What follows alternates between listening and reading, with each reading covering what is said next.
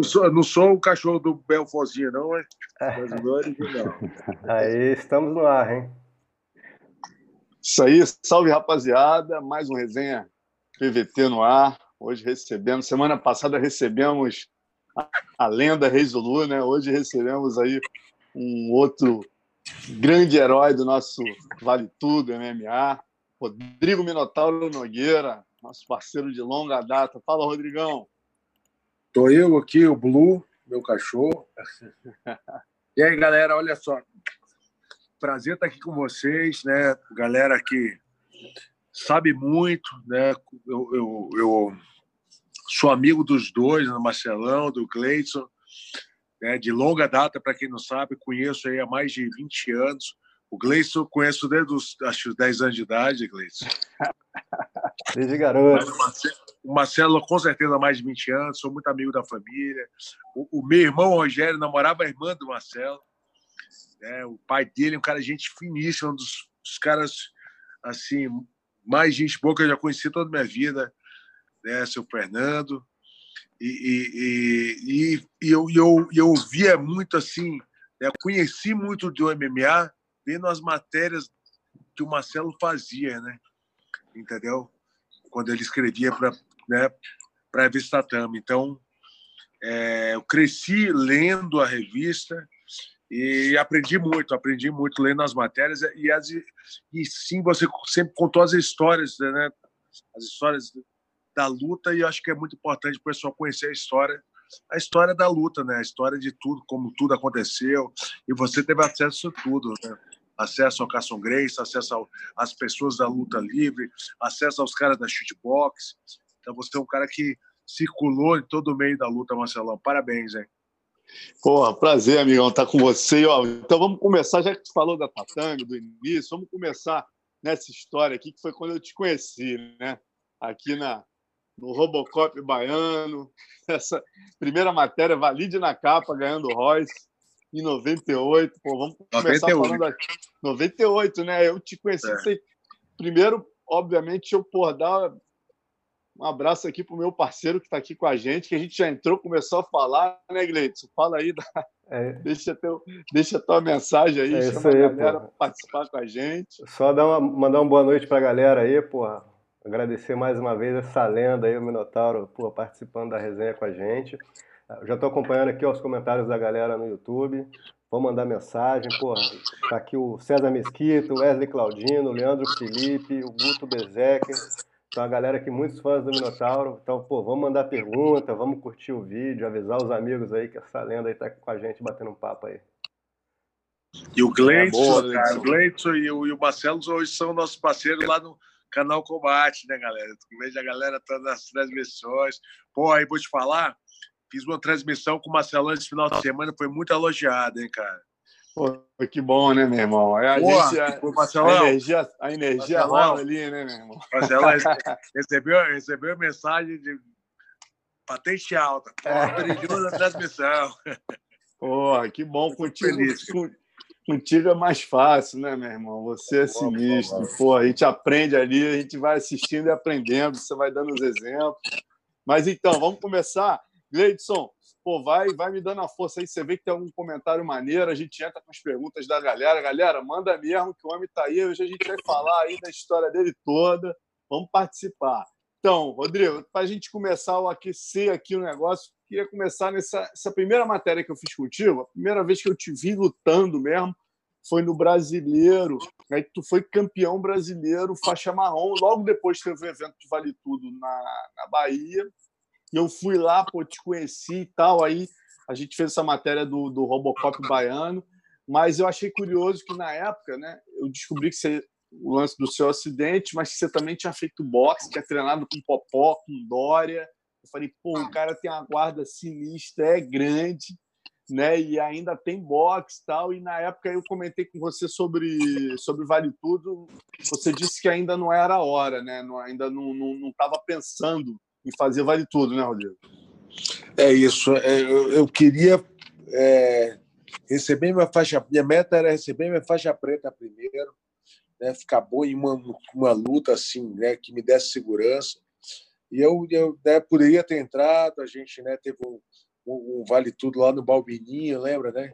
O Chance lutou, me chamaram para lutar, te ligaram, enfim. Mas eu falei, Marcelo, não estou pronto, não estou pronto, quero ganhar minha faixa preta. É, eu era faixa marrom ainda, tá? queria ganhar minha faixa preta, lutar mais um pouco de, de, de jiu-jitsu. Também que eu fiz mais um campeonato só de faixa preta, e aí eu senti que eu comecei a treinar com Kona, né, lá, lá, em, lá em Miami. Né, e aí comecei a treinar wrestling na, na, na, na universidade. Lá me senti mais preparado. Comecei a treinar Muay Thai com, com áudio também. E foi quando eu conheci o Muay Thai, eu também faltava isso. Eu treinava boxe, mas faltava um pouco de Muay Thai, conhecimento de defesa de chute, enfim. É, é, mas vou te falar, Marcelão, você foi um dos caras que me deu a primeira pilha. é, o Lapena, você que foi você que me deu a primeira mordida do MMA. e o Lapenda, né, cara? Na época ele chegou, pô, Marcelo, tô precisando de um cara pesado com uma boa guarda.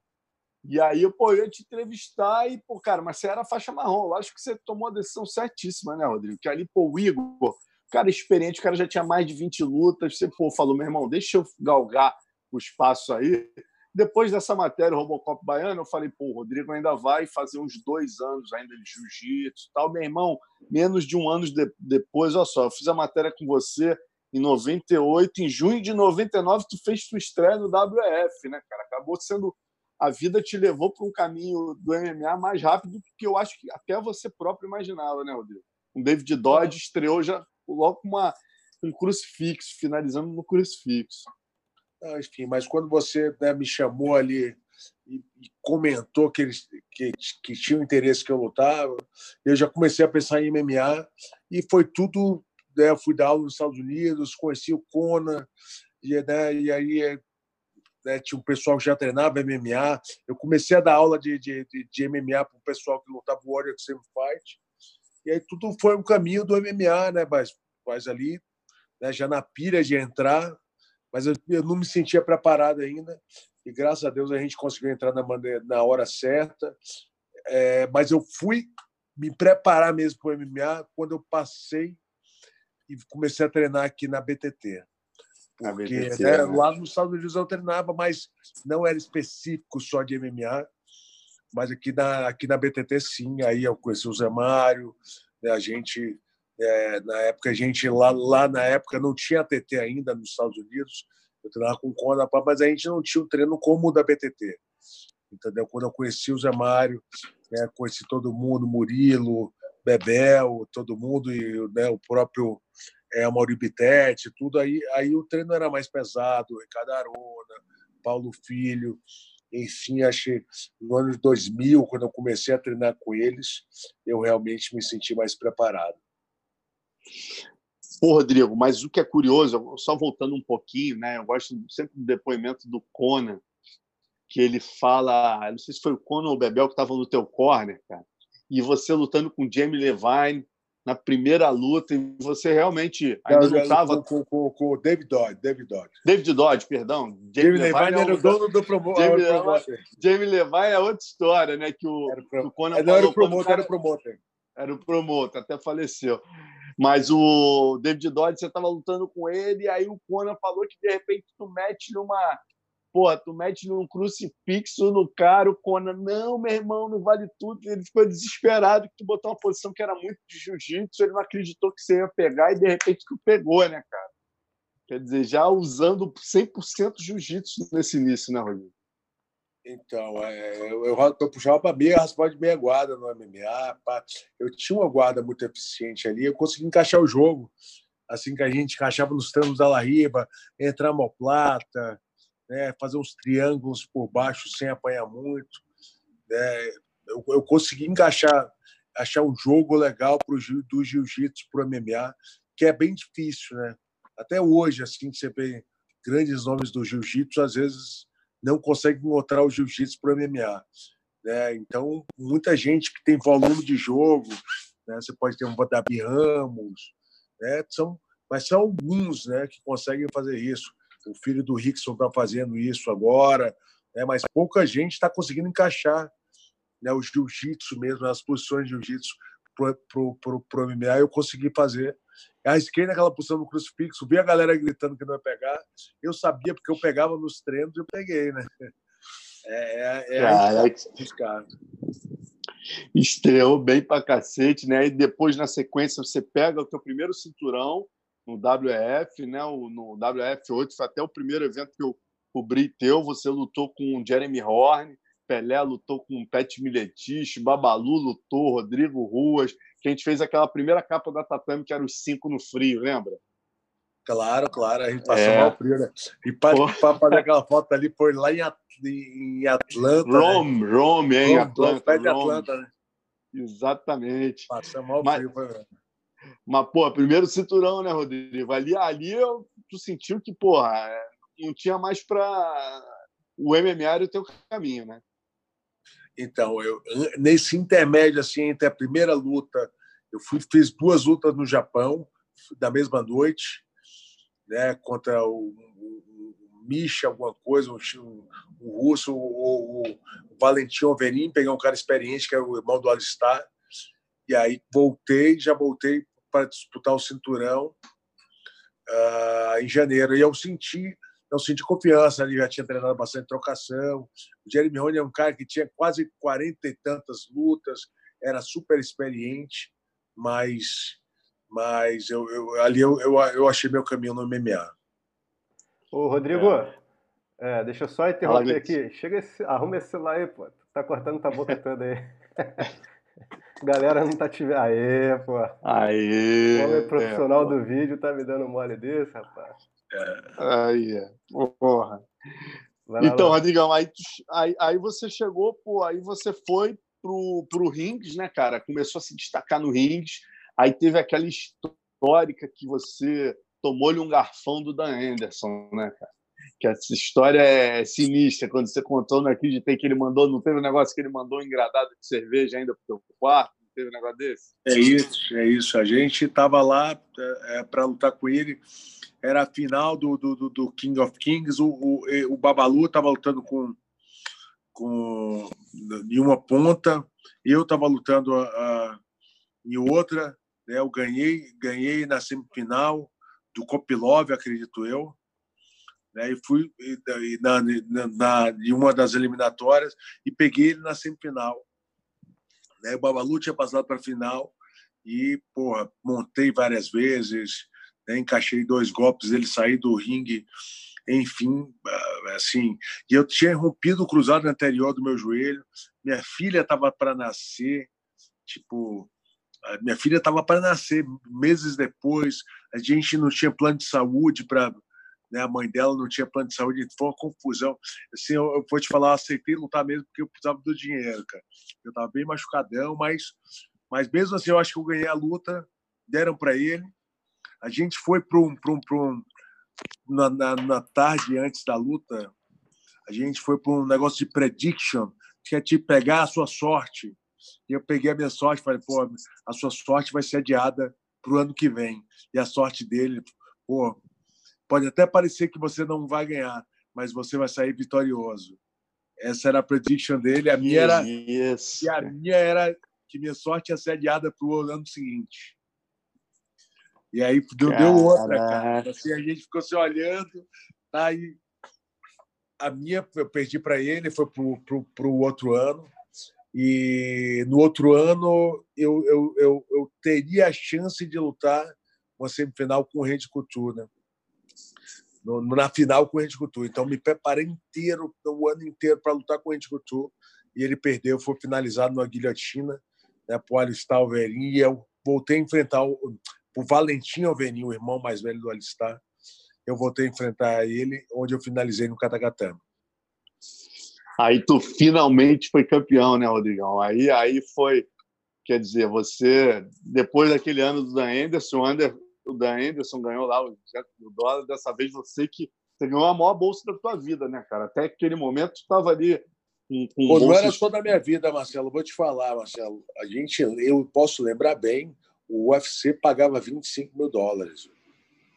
O UFC pagava Caramba. campeão 25 mil dólares, né? Entendeu? Aí, né?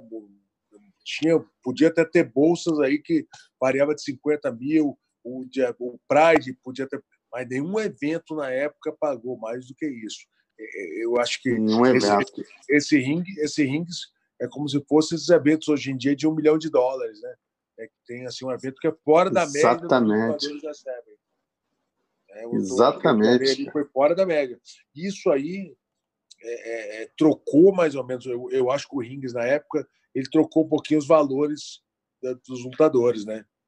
Se você prestar atenção, ninguém ganhava em nenhum evento se pagava mais do que pagou naquele, naquele evento do Rings. Por isso que trouxe Dan Henderson, Andy Couture, né, o Fedor você... Emelianenko, tá, tinha todo mundo tava fazendo questão de estar nesse evento que era a maior bolsa. Era o evento, né, meu irmão? O KOK era o King of Kings. Olha o nome do evento. KOK, King of Kings.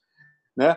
Então, quer dizer, aí você ganha. Aí tem gente, no outro dia eu falei, o Minotauro é o único peso pesado que, que ganhou quatro, quatro títulos em quatro eventos grandes diferentes. Aí algum jornalista mais da atualidade falou: não, não, não, mas o Rings não tinha cinturão. Eu falo, meu amigo, não tinha cinturão, mas tinha coroa e pagava mais do que todos eles. É o que é, vale não é o cinturão, vezes, é o título. Às vezes, às vezes a é. galera não viveu, né? Naquele, é, naquela época. Aquele, aquele torneio ali, cara, era um torneio difícil, era um torneio né, que assim, você podia ser roubado porque você passava 20 segundos, ele te levantava, não tinha uma. Né, a gente falar bem assim, questão de regras, né, toda hora eles levantavam a luta, tanto são os Então, você tinha que finalizar rápido, você tinha que movimentar no chão, senão eles botavam a luta em pé. Era, era, era, era um evento difícil, não era um evento fácil de lutar, não. Pô, aí você ganhou esse, quer dizer, aí foi teu segundo título mundial, né? E aí você, antes da, de falar da tua entrada para o Pride, eu quero lembrar o primeiro caos engraçado, que foi logo depois desse, desse rings. Eu quero que tu conte que história é essa da sacola das sendas. Sacola o quê? sacola das sendas. Que você não, não teve um negócio que tu não queria botar o dinheiro no banco, que vocês botaram. Teu irmão me contou essa história uma vez. Ah, que tá, tá vocês... tá, Dudu. Quando a gente trouxe, quando a gente trouxe o dinheiro. É, conta essa aí, cara. Essa história é maravilhosa, bicho, porque assim, você imaginar no nível da violência do Rio de Janeiro hoje, essa loucura que você fez, Fala aí para a galera, conta para a galera o que, que você fez. Não, a gente trouxe dinheiro e, e, e, e, na época não tinha, não ia conseguir fazer transferência bancária, e a gente trouxe em dinheiro e eu fiquei, eu fiquei com a sacola, uma sacola de dinheiro no fundo do gol, acho que deve ter ficado uns 15 dias. Né, eu estava me mudando de casa, então estava sem apartamento direito, estava dormindo na casa do Rogério, enfim, não tinha cofre eu larguei no gol. No golzinho 200 mil, dólares, 200 mil dólares na sacola da cena. 280, 280, Marcelão. 280 mil dólares na sacola da cena, debaixo do banco do gol. E aí, reza a lenda que você foi dar uma, uma corrida na paineira, é verdade isso? Claro, foi lógico. Não deixar de fazer nada, não. O, o, o, o bom é campeão é não pode ter medo, Marcelo. Aí conta como é que foi os policiais quando te deram a dura lá. Fala aí essa história, que essa Pô, história nego, nego, me, deu uma, me, nego me deu uma dura, mas é o que salvou foi o kimono, né? Kimonão lá com o logo do Della Riva. Aí deixaram embora. Vai embora, meu filho, vai embora. Mas ele não chegou debaixo do banco. Ele não chegou na sacola das sendas. Não, chegou não, chegou não. Chegou não. Se chegasse, você tem, você tem plena confiança que a gente não estaria conversando aqui hoje, né, meu amigo? Eu não, não sei, Marcelo, não sei. Não posso falar isso da corporação. É, é, é, a gente assim pode. É sacanagem com, os, com muitos policiais. É, Porra, a né, maioria, né? grande maioria dos policiais corretos, né, cara? Mas Correto. 280 não sei, vai, vai que eu pego alguém que seja errado, né? É. Mas vamos lá, vamos seguindo. Aí você foi pro Pride, a estreia no Pride contra o Gary Godridge, né, cara? Aí, aí na sequência, o Gary Godridge era uma luta que todo mundo esperava, sabia que era um cara duro, mas todo mundo esperava a tua vitória. E mas na sequência, né, é, no Pride 16, você faz a luta que eu acho que salvou, que lavou a alma de toda a comunidade do jiu-jitsu, né? Porque é, é, importante a gente colocar, contextualizar. Mas eu ia estrear no Pride contra o Coleman. Ah, é? E aí? E aí o Coleman não, não aceitou, falou que estava machucado na época e tudo. Aí, aí colocaram o Gary Duro. Mas eu comecei a treinar para lutar contra o Coleman, que era o campeão do King of Kings, para lutar com o campeão do Pride Grand Prix, que foi o Coleman tinha sido o Coleman, né? Não, e o Coleman, né, Rodrigo, colocando em contexto, a gente vinha daquele momento do jiu-jitsu, né, onde o wrestling começava a dominar e, e aí tinha é, dominava, obviamente, por exemplo, o Fábio Gurgel lutou com 30 quilos de diferença com o Marquet, né, o, o, Tom Erickson, o Murilo Bustamante, e a comunidade do jiu-jitsu naquele momento queria um representante, entre aspas, em igualdade física de condições, né, para mostrar a superioridade do jiu-jitsu. Aí vai você lá e finaliza o Coleman no braço, né, cara? E o, e o, o próprio Carson falava, né? Eles são maiores, mas coloca o mesmo no tamanho dele. Ele falava isso. O Coreão falava isso. Né? Eles ganham porque eles são maiores. Porque eu era fã também do Carlão Barreto, me inspirava no Carlão, né, cara? Então, o Carlão ganhou do Handelman também, né? Do Handelman. O Carlão ganhou do Handelman. Importantíssimo. Essa também foi igualdade muito aquela luta do Carlão com o Handelman, sabia? É, é essa Uma das lutas foi... que eu me inspirei ali foi a luta do Carlão com o. Eu me inspirei naquela luta. Falei, porra, dá para fazer guarda com esses caras. Porque a gente não sabia muito como é, fazer. Bem lembrado, Rodrigo. Foi, nosso parceiro é, de transmissão. E, e aí, né? quer dizer, pô, o Carlos.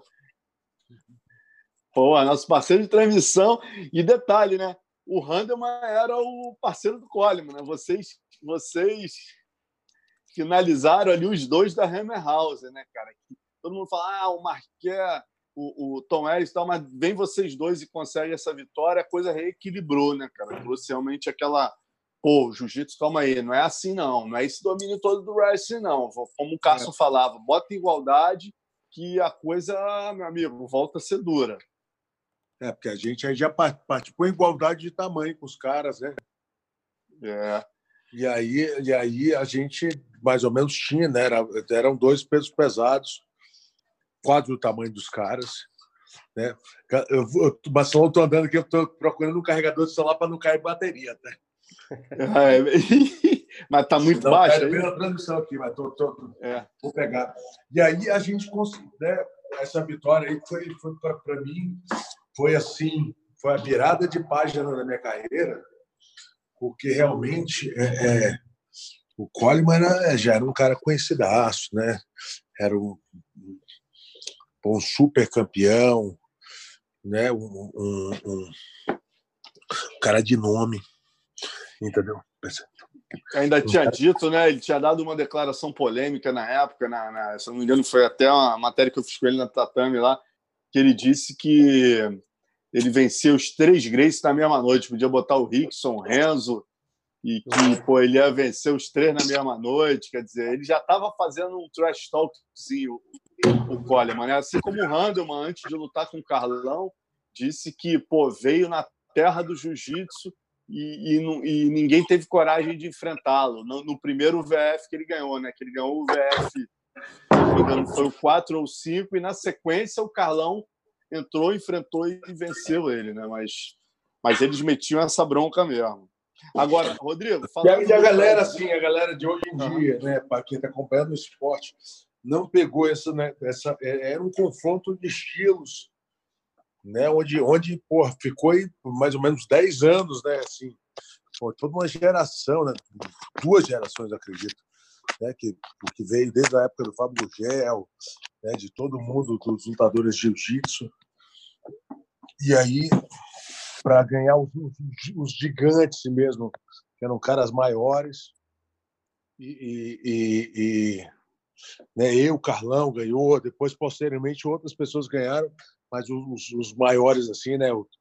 Tinha, tinha outros nomes, que era o Tom Erickson também, né? O Murilo fez uma luta bonita também. Antológica, né, cara? Porra. É, antológica com ele, que era um gigantão também, né? Foi uma luta parede. Então, essas lutas eram, eram as lutas da época, né? Conseguiu achar o carregador? Conseguiu, consegui. Ah, garoto. Então salvou. Então, vamos lá. Agora, uma outra questão que eu queria abordar contigo aqui, que a gente estava até conversando essa semana, né, quando você foi gravar o documentário lá das rivalidades, você me contou uma história que eu achei, porra, nunca tinha ouvido falar, que eu não sabia. A gente está falando do Pride 16, quando você lutou com o Coleman, foi o evento onde o Arona estreou e teve aquele problema com o Vanderlei, né, que deu início à rivalidade entre BTT e shootbox. Teve a confusão do Tokyo Hilton e tal, e eu sempre tive na cabeça que você não estava esse dia. E a gente batendo esse papo lá na, ali na tua, na tua casa, você me contou, não, você estava, né? Então, conta a sua versão dessa, dessa histórica confusão que iniciou a rivalidade entre BTT e Shootbox. Eu tava, tava, cara. É assim, foi, foi uh, o, o, o, a Suério Silva ia lutar com o japonês, qual era o nome dele, Marcelão, mesmo? O Yamamoto, né? Yamamoto, é, Yamamoto. Gleitz é melhor que eu para essas coisas, né, Gleitz? Yamamoto. Yamamoto. Yashihisa Yamamoto, né? Isso. Lutou com, com o Rickson, né? E ia lutar com, com a Suécia. Mas ele tinha passado muito tempo que ele tinha andado com o Rickson, ele estava meio mortinho, mas ele foi dar um treino com a gente lá, lá da BTT. Eu lembro como se fosse hoje. O Marcelo, o, o Zé Mário pegou ele oito vezes, o, o, o, Gavião pegou ele quatro vezes, o Rogério foi, pegou seis e machucou o calcanhar dele. Aí ele saiu, bateu, vai, seis, oito, com quatro, bateu 18 vezes e saiu com o calcanhar machucado. O que, que ele ganhava por ele no treino? Nada. Nada. Ele entrou no treino, bateu, bateu, bateu, bateu, bateu, e se machucou e saiu, saiu cabisbaixo. Aí a Motoco, que era nosso empresário, falou: Pô, Rodrigo, Pô, o cara não aprendeu nada, vocês não passaram técnico. Não, a gente vai passar técnico, ele vai lutar com o brasileiro, tá, tá. Mas eu posso botar lá na, na, na revista Gon Cactuji, na Cactuji Sushi, naquelas duas, né? Que, que, que ele treinou com vocês? Então, pode, porque ah, ele tá mortinho, assim, ele não está se promovendo bem. Posso botar que ele está treinando com a BTT? Pode, botou. Aí, só que no outro dia, o Zé Mário foi explicar pro, o Rudimar, ele tinha, tinha que foi lá dar um treino, o cara era ruim de chão, aí foi falar com ele, ó, ele só deu um treino com a gente, mas ninguém treinou ele não para luta, até porque não dá para aprender nada de um dia para o outro. E, pô, o cara não é bom não, o Rudimar, não fale comigo. E, e agora é porrada, porrada, porrada. Aí o Zé Mário já, já Aí, o Zé Mário foi lá falar com ele, voltou branco para a mesa. Falei, o que foi, Zé Mário? Nada não. Foi nada não, o quê? O cara falou que agora é porrada. Aí, aí, aí eu fiquei rindo, eu não acreditei. O, o, o, o, o Arona. Passou, quando o Vanderlei passou, assim, fui pegar o buffet ali, o café da manhã. Aí eu, porra, porra, esse bicho é casca grossa, né? Aí o Arona, porra, casca grossa. Pô, sou fã desse cara. Aí o Arona, pô, e aí, Vanderlei? Não fala comigo não, que agora é porrada. Quando o Vanderlei falou isso, cara, pô, aí falou, a Aruna comecei a entender. Você entendeu? Agora, pô, quando ele falou de novo, a Aruna deu um coladão nele. Deu um coladão assim, cara a cara. E o Aruna tava enorme, né? A Aruna tava 95 quilos, mas tava, tava dando dois de mim, né? Aí quando colou nele, ficou aquele empurra, empurra. Aí sei que eu fui, eu fui puxar para um lado, quando, todo mundo inflamando. Só que eu tava puxando o Arona e e outra pessoa estava puxando o Vanderlei. Só que ele meio que puxou e deixou o Vanderlei escapar assim. Quando eu encostei, era o Anderson. O Anderson estava com um prato na mão, ele deixou o prato cair. Pá, nego até dar uma zoada do Anderson. Enfim. Pô, foi uma confusão no, no, no café. Cara, que doideira, o Anderson do outro lado, né? Você e o Anderson é, é, se encontrando ali como, entre aspas, Primeira vez que eu vi o Anderson na vida, cara. Primeira vez que eu vi o Anderson na vida. E aí eu, eu, eu né, no meio da confusão, e aí, de repente a gente tinha que passar na rua, os caras estavam lá, pô, nego tinha que atravessar a rua, cara, assim, porque sempre um empresário de um lado ou do outro puxava. A gente nunca passava os dois no mesmo lado da calçada. Mas eu vou te falar, eu, eu me achei tão fora daquilo, assim, de, pô, de validade de luta, de que eu ia lá e falava. Entendeu? E o Murilo, Ninja e o Shogun, eles falavam com a gente também. Então, essa dupla ali, o Murilo e, o, e o Ninja, e eu e o Rogério, a gente sempre se cumprimentava. entendeu? Então é, foi a parte que mais quebrou o gelo assim da galera, mas mas o Paulão, o Arona, Vanderlei, Pelé, o pau, pau comia se se, se, se, encontrasse assim, assim era era uma situação até estressante. Mas ó, o Diego Jeremias está lembrando bem aqui, ó, pede para o Minota comentar a visão dele, as cornetadas do Pelé na luta do Zé Mário contra o Ninja, aquela história do teu choro. Conta aí, pô, a galera sempre lembra, toda vez que se falava rivalidade de BTT e shootbox no Pride, eles usavam a imagem do Minotauro chorando na luta em que o Ninja vencia o Zé Mário, né? Conta pra gente por que, por tanta emoção. Pô, eu te conheço há 20 anos, nunca tinha te visto chorar ali, eu, eu, eu te vi chorar, realmente foi uma coisa que marcou. Por que você se emocionou tanto naquele momento, Rodrigo? Então, porque quando a gente foi treinar na, na, na, na BTT, né, o Zé Mário era um líder. O Zé Mário porra, era um cara que eu comprei mesmo uma câmera filmadora. Juntei o dinheirinho que eu tinha ali. Minha mãe morava em Miami comprou uma câmera filmadora para me filmar o Zé Mário ou a Mauri Betete. Eu era fã dos dois, assim, porque os caras não levavam pontos nos campeonatos de jiu-jitsu. O Mauri ficou anos sem levar pontos, o Zé Mário, oito anos sem levar pontos. Então, pô, era fã do cara. Quando eu cheguei para treinar na, na BTT, às vezes eu comia uma besteira, às vezes eu dormia dormia tarde, acordava tarde, pá. Eu com esse cara, era, ele era psicopata, o Zé Mário, e ele, ele, ele quebrou, assim, vou te falar, a minha rotina, alimentar a minha rotina de, de acordar mais cedo, de, de horários que eu não tinha, tá? Ele começou a quebrar, entendeu? E o cara foi, foi realmente foi muito importante na minha carreira. E, e, e na época ele estava treinando muito bem, e surgiu a oportunidade dele de lutar com o Ninja. Ele estava treinando bem até a parte de trocação, mas grappling, então, ele estava assim no auge dele, mais forte, mais maduro. Pô, a gente pensou, ele vai matar o Ninja. Ele vai matar. Todo mundo pensava, e geral pensava isso, toda a comunidade do jiu-jitsu. Né? E ele foi na luta, ele estava tão confiante para que ele foi sair na porrada com o Ninja, tomou o knockdown no começo da luta e para se recuperar. O Ninja por cima, o Zé Manuel Guardeiro por baixo, o Ninja acelerou ele.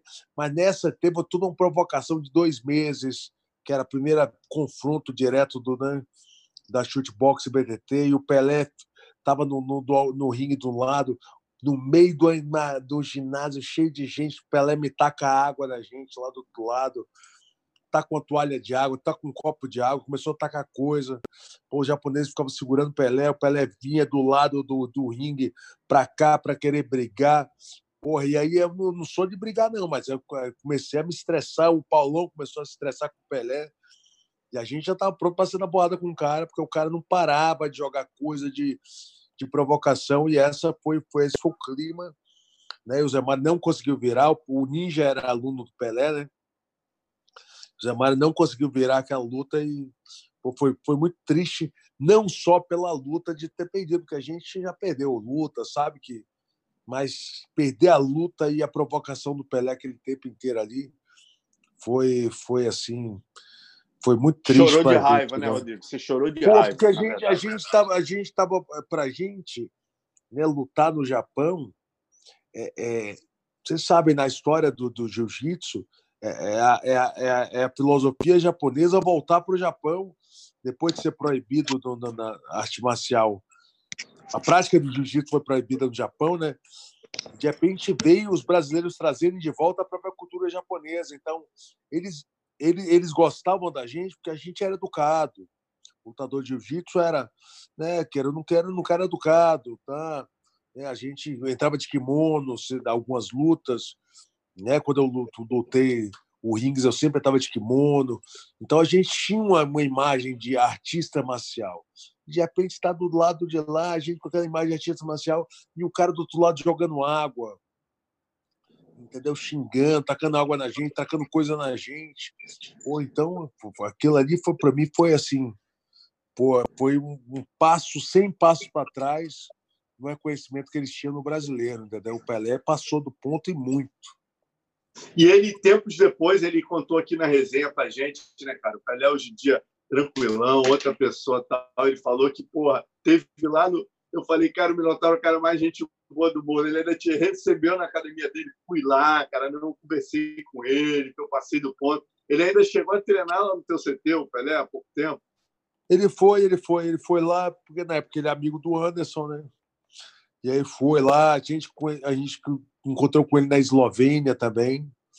E eu acho que ele ia treinar para alguma luta, pediu para fazer os spas. O Anderson levou ele lá na época, ele estava ajudando o Anderson para alguma luta. Enfim, a gente eu tive contato com ela depois, lógico. Assim, outra fase também, né? A gente encontrou né, na época, pô, quem diria, depois de que eu fui contratado pelo UFC em 2000, de 2007, eu vou te falar, até 2000 e, 2007 a 2011, todas as vezes que eu fui do, do 2007 a 2011, é 2007 a 2011, 2007 a 2012, todas as vezes que eu fui para Las Vegas, eu treinava na academia do Vanderlei Silva. Eu nunca não lembro de cinco anos ter treinado na outra academia, a não ser na academia do Vanderlei. E recebido por ele, pelo filho dele, mulher, entendeu? Então, isso foi uma época ali, né? Que vocês ficaram depois... amigos depois. Eu lembro de uma, você vê que eu, como não era assim, né? Principalmente por parte deles. Eu lembro de uma foto que eu fiz quando vocês foram no Meca lá. Aí eu pedi, cara, pô, os caras ficaram putos comigo. Eu pedi, cara, Murilo Bustamante, campeão do UFC, Rodrigo Minotauro, campeão do Pride, Vanderlei Silva, os três no Meca. Eu falei, vocês vão me desculpar, mas eu vou querer essa foto. Aí ficou o maior clima. Caramba, como é que a gente vai tirar uma foto os três juntos. Por vocês, tranquilo, mas pelo Vanderlei, né? A pressão que a galera na época botava na shootbox. Pô, aí eu consegui tirar essa foto, mas você vê que é um clima assim que não é muito não é muito amistoso, né, cara? O abraço é, é muito carinhoso, assim.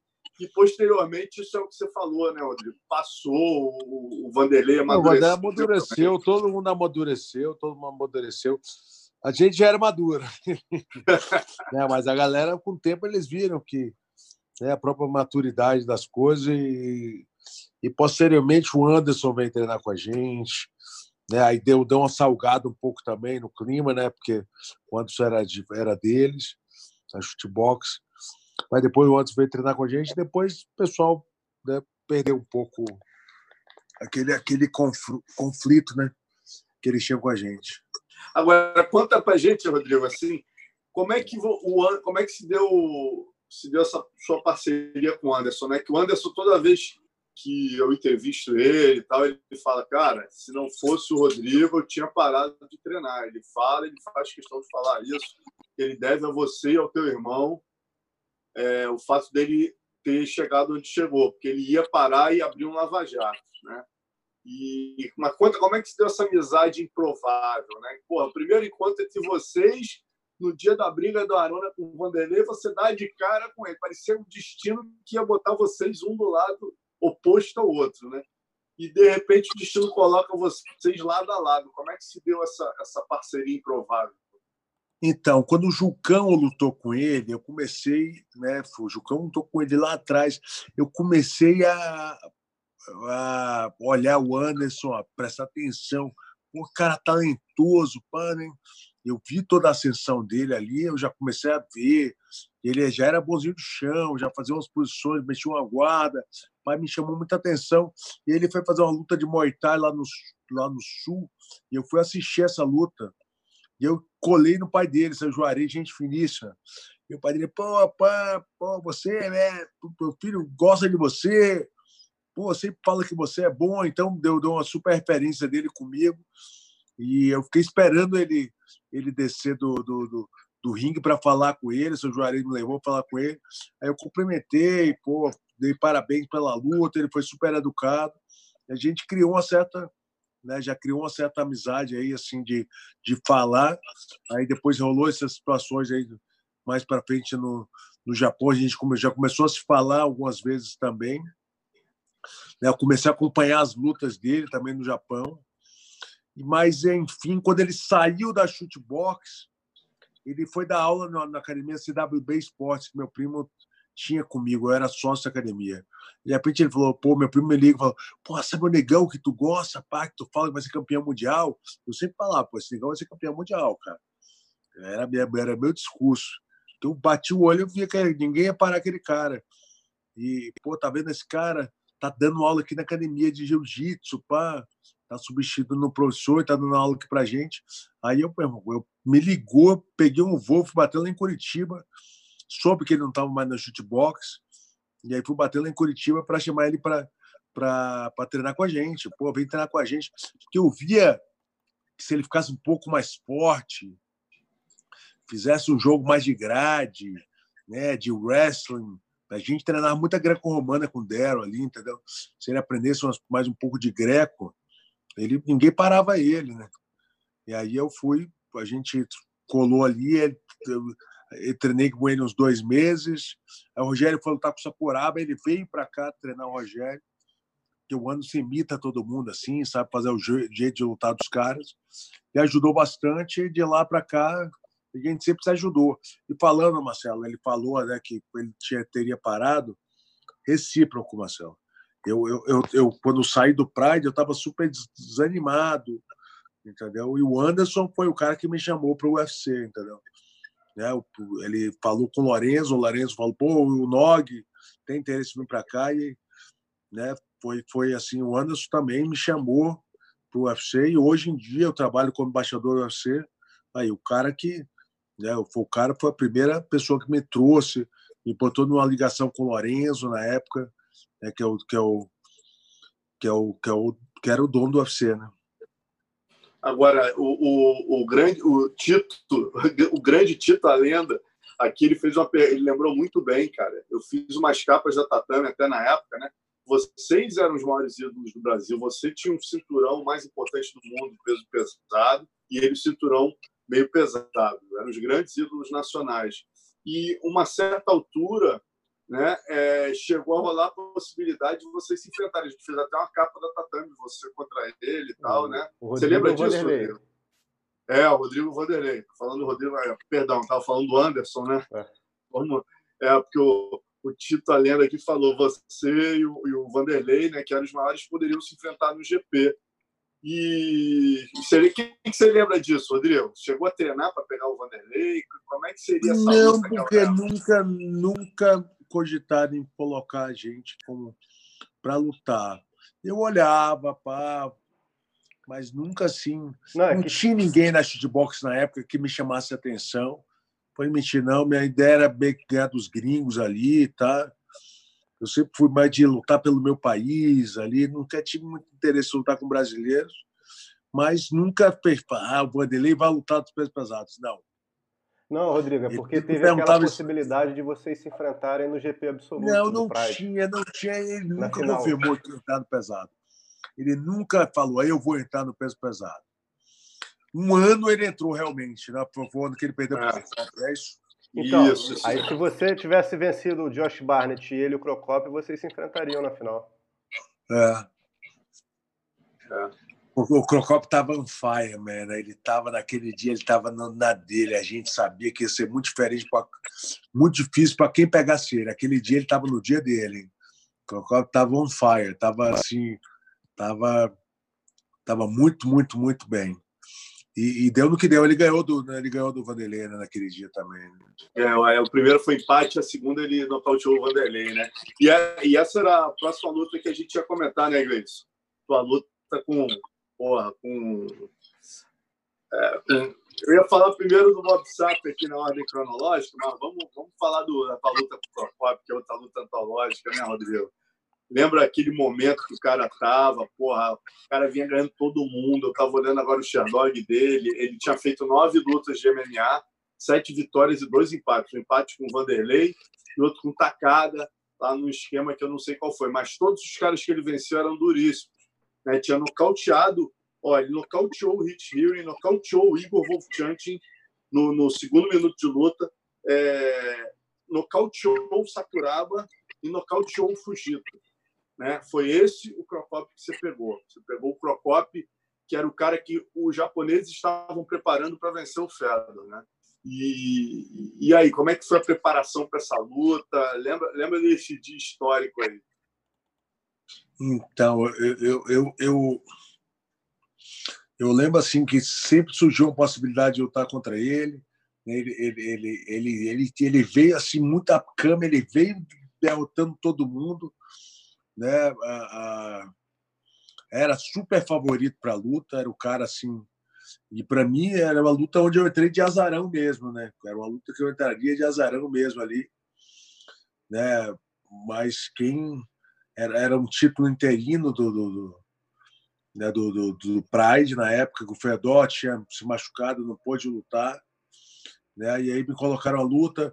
Eu tinha feito a luta com o Rico Rodrigues, tinha voltado uma cirurgia no rosto, não estava bem.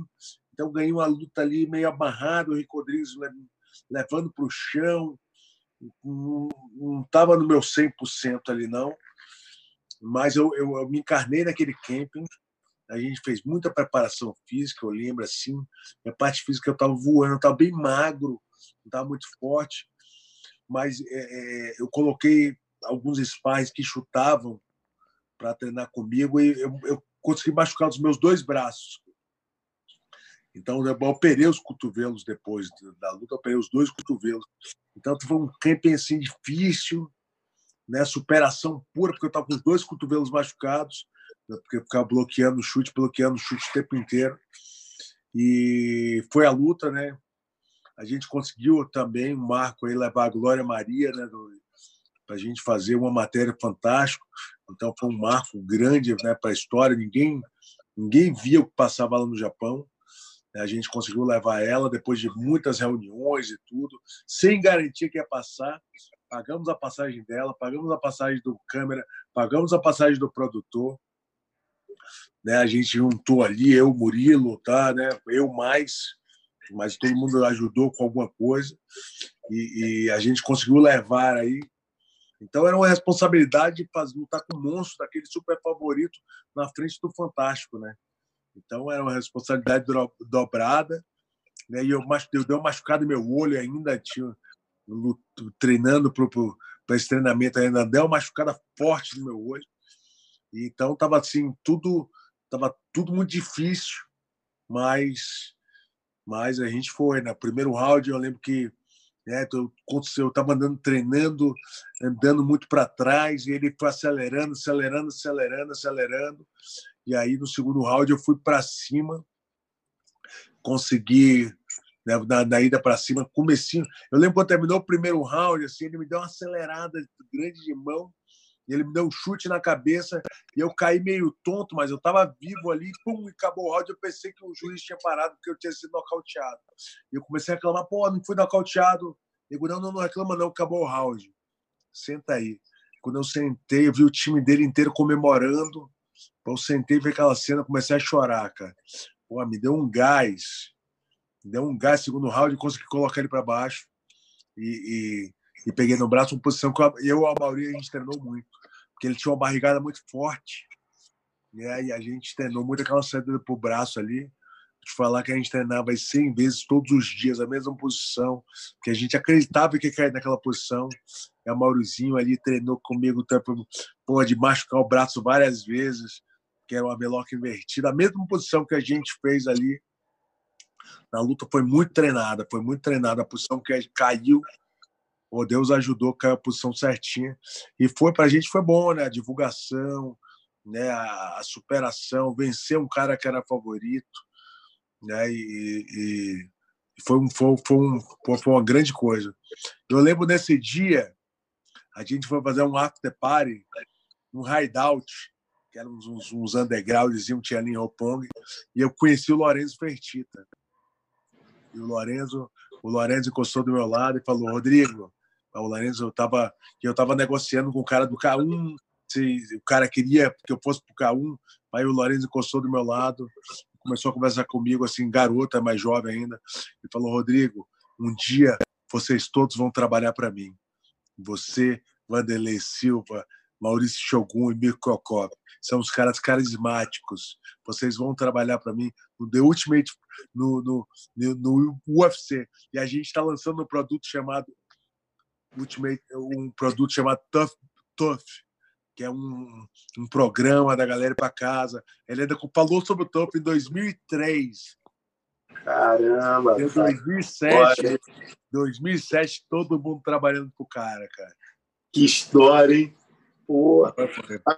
Agora, aproveitando esse gancho né, que você deu aí do, do com relação a trabalhar para outro evento, né? Reza a lenda, vamos voltar um pouquinho no tempo, a tua luta com o Mirko, a tua luta com o Mirko foi em 2003. Vamos voltar para 2002. 2002, em agosto, você foi lutar no UFO com o Sanai Kikuta no dia 8 de agosto de 2002.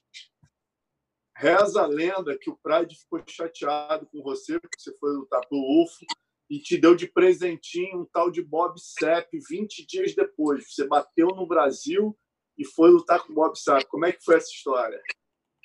Foi isso mesmo, era um contrato com, com, com, foi de última hora, né, no, no, no, no Pride Dynamite, né, um evento que eles estavam fazendo, e, e, eu tinha um call manager, né, que é o Kamamura, e aí ele, ele não, você você tá lá, você pode lutar em outro evento, enfim, lutei outro evento. E o Pride veio com um contato que eu não poderia lutar. E aí no final eu teria que vai pagar uma penalidade em que né, teria que aceitar uma luta com um cara com uma diferença de peso muito grande e, e jogaram o Bob Sapp para cima de mim pô, eu estava meio que machucadão na coluna, não estava voltando de uma contusão. Eu estava até na Holanda fazendo tratamento. Me chamaram para lutar os dois eventos, né?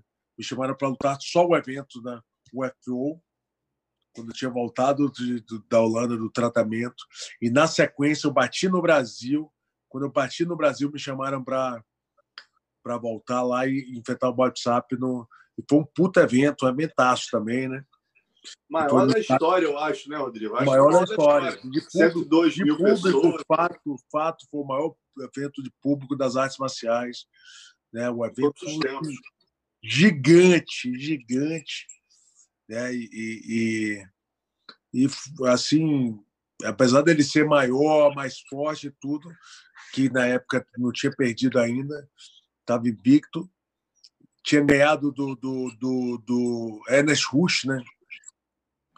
campeão do K1, então era, ele era um monstro, era um cara que ninguém conhecia muito, era um cara a ser, a ser batido, mas eu aceitei lutar com o monstrão ali.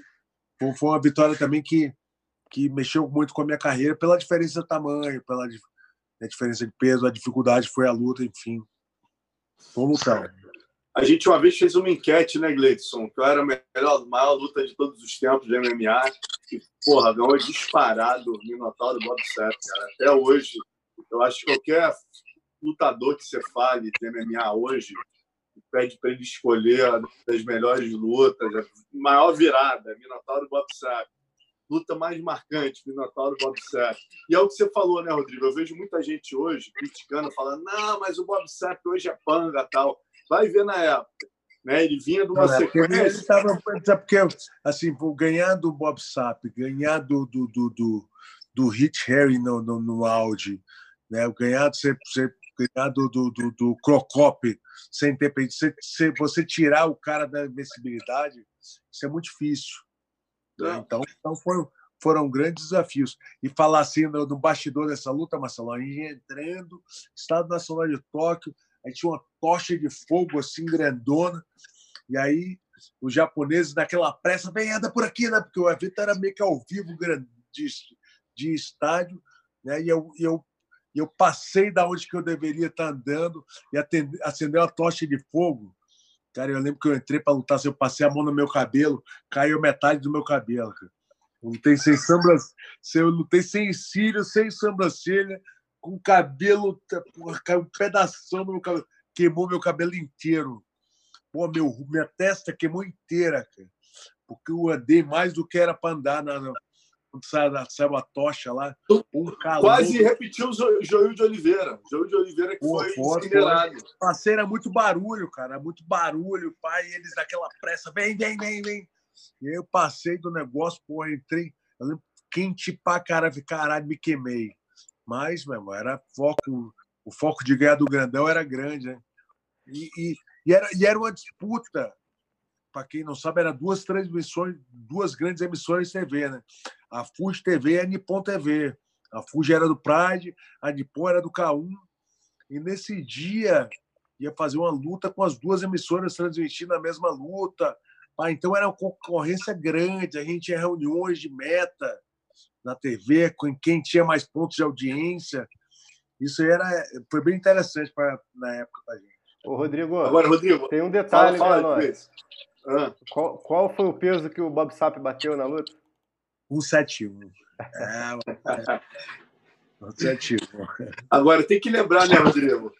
o pilão, cara. O que, que você sentiu na hora daquele pilão? Como é que foi aquele momento do pilão ali, cara? Que você... Parece que o Zé Mário conta que ele falou: não ataca a perna. Mas você ali na adrenalina na hora foi tentar um single ou um double leg, não foi isso? Claro, porque, cara, você, eu não podia lutar com um cara daquele tamanho, com a mão pesada, aquele cara inteiro. Eu tinha que me embolar com ele primeiro ali. Eu fui na perna e ele pô, me jogou aquele, aquele golpe de pro wrestling ali. Pô, e eu apaguei, cara. Eu apaguei. Eu lembro de eu bater no chão assim, teto preto. Eu acordei com o soco dele. Ele me apagou, ele me acordou.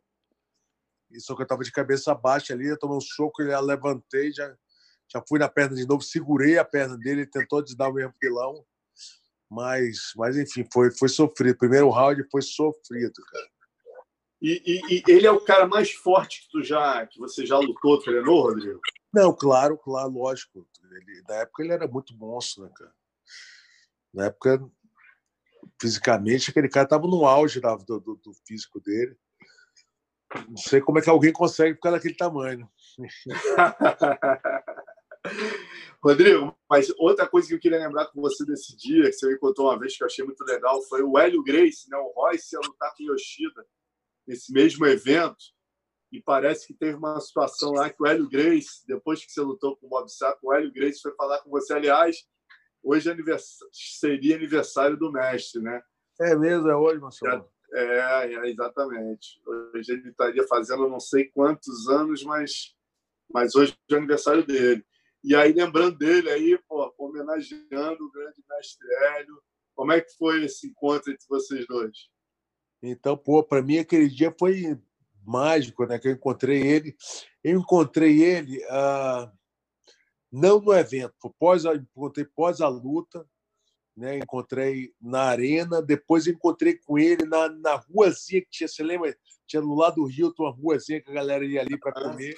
Eu encontrei naquela rua, cara, fiquei assim, conversei uma hora com, com, com o Hélio, para mim, pô, a realização de um sonho, né? Porque o Hélio era, porra, era um deus para a gente da, da, da, do jiu-jitsu, né?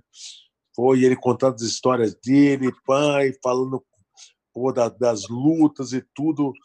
E essa é a maneira que eu lutei, foi a maneira certa do jiu-jitsu, contra a força e tudo.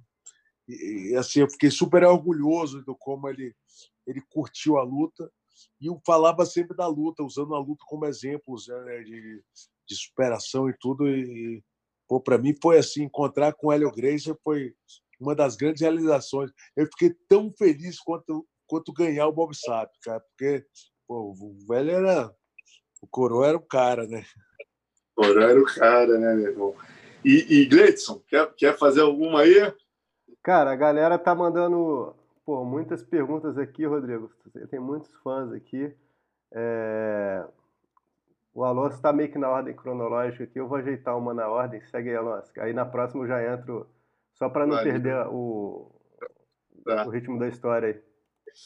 Então, aí, vamos, vamos, vamos, vamos pro eu queria falar da, da revanche com o Dan Henderson, que eu estava lá, que foi em 2012 também, fui lá contigo, e, e, e, entre as muitas superações que eu acompanhei tua, né, cara? Essa, essa do Procopio aí, até um relato, Rodrigo. Você dentro do ringue achou que tinha, tinha interrompido o primeiro round por conta do knockdown. Imagina eu que estava em cima de uma torre lá longe. Eu vi você tomar o chute e cair, cara.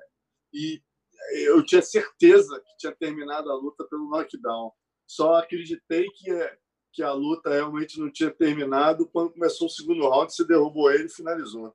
Inacreditável. Mas falando do Dan Anderson, né, você tinha todo é, Eu estava até com o Jacaré, né, falando do, do, do né, o Jacaré estava fazendo a abertura de, de, né, de venda de tickets do UFC semana passada. O Jacaré estava lá, né? Estava lá eu também. Consegui, é, eu consegui ingresso para o Jacaré por Demian Maia. Eu lembro que o pessoal tinha quatro ou cinco lutadores de jiu-jitsu.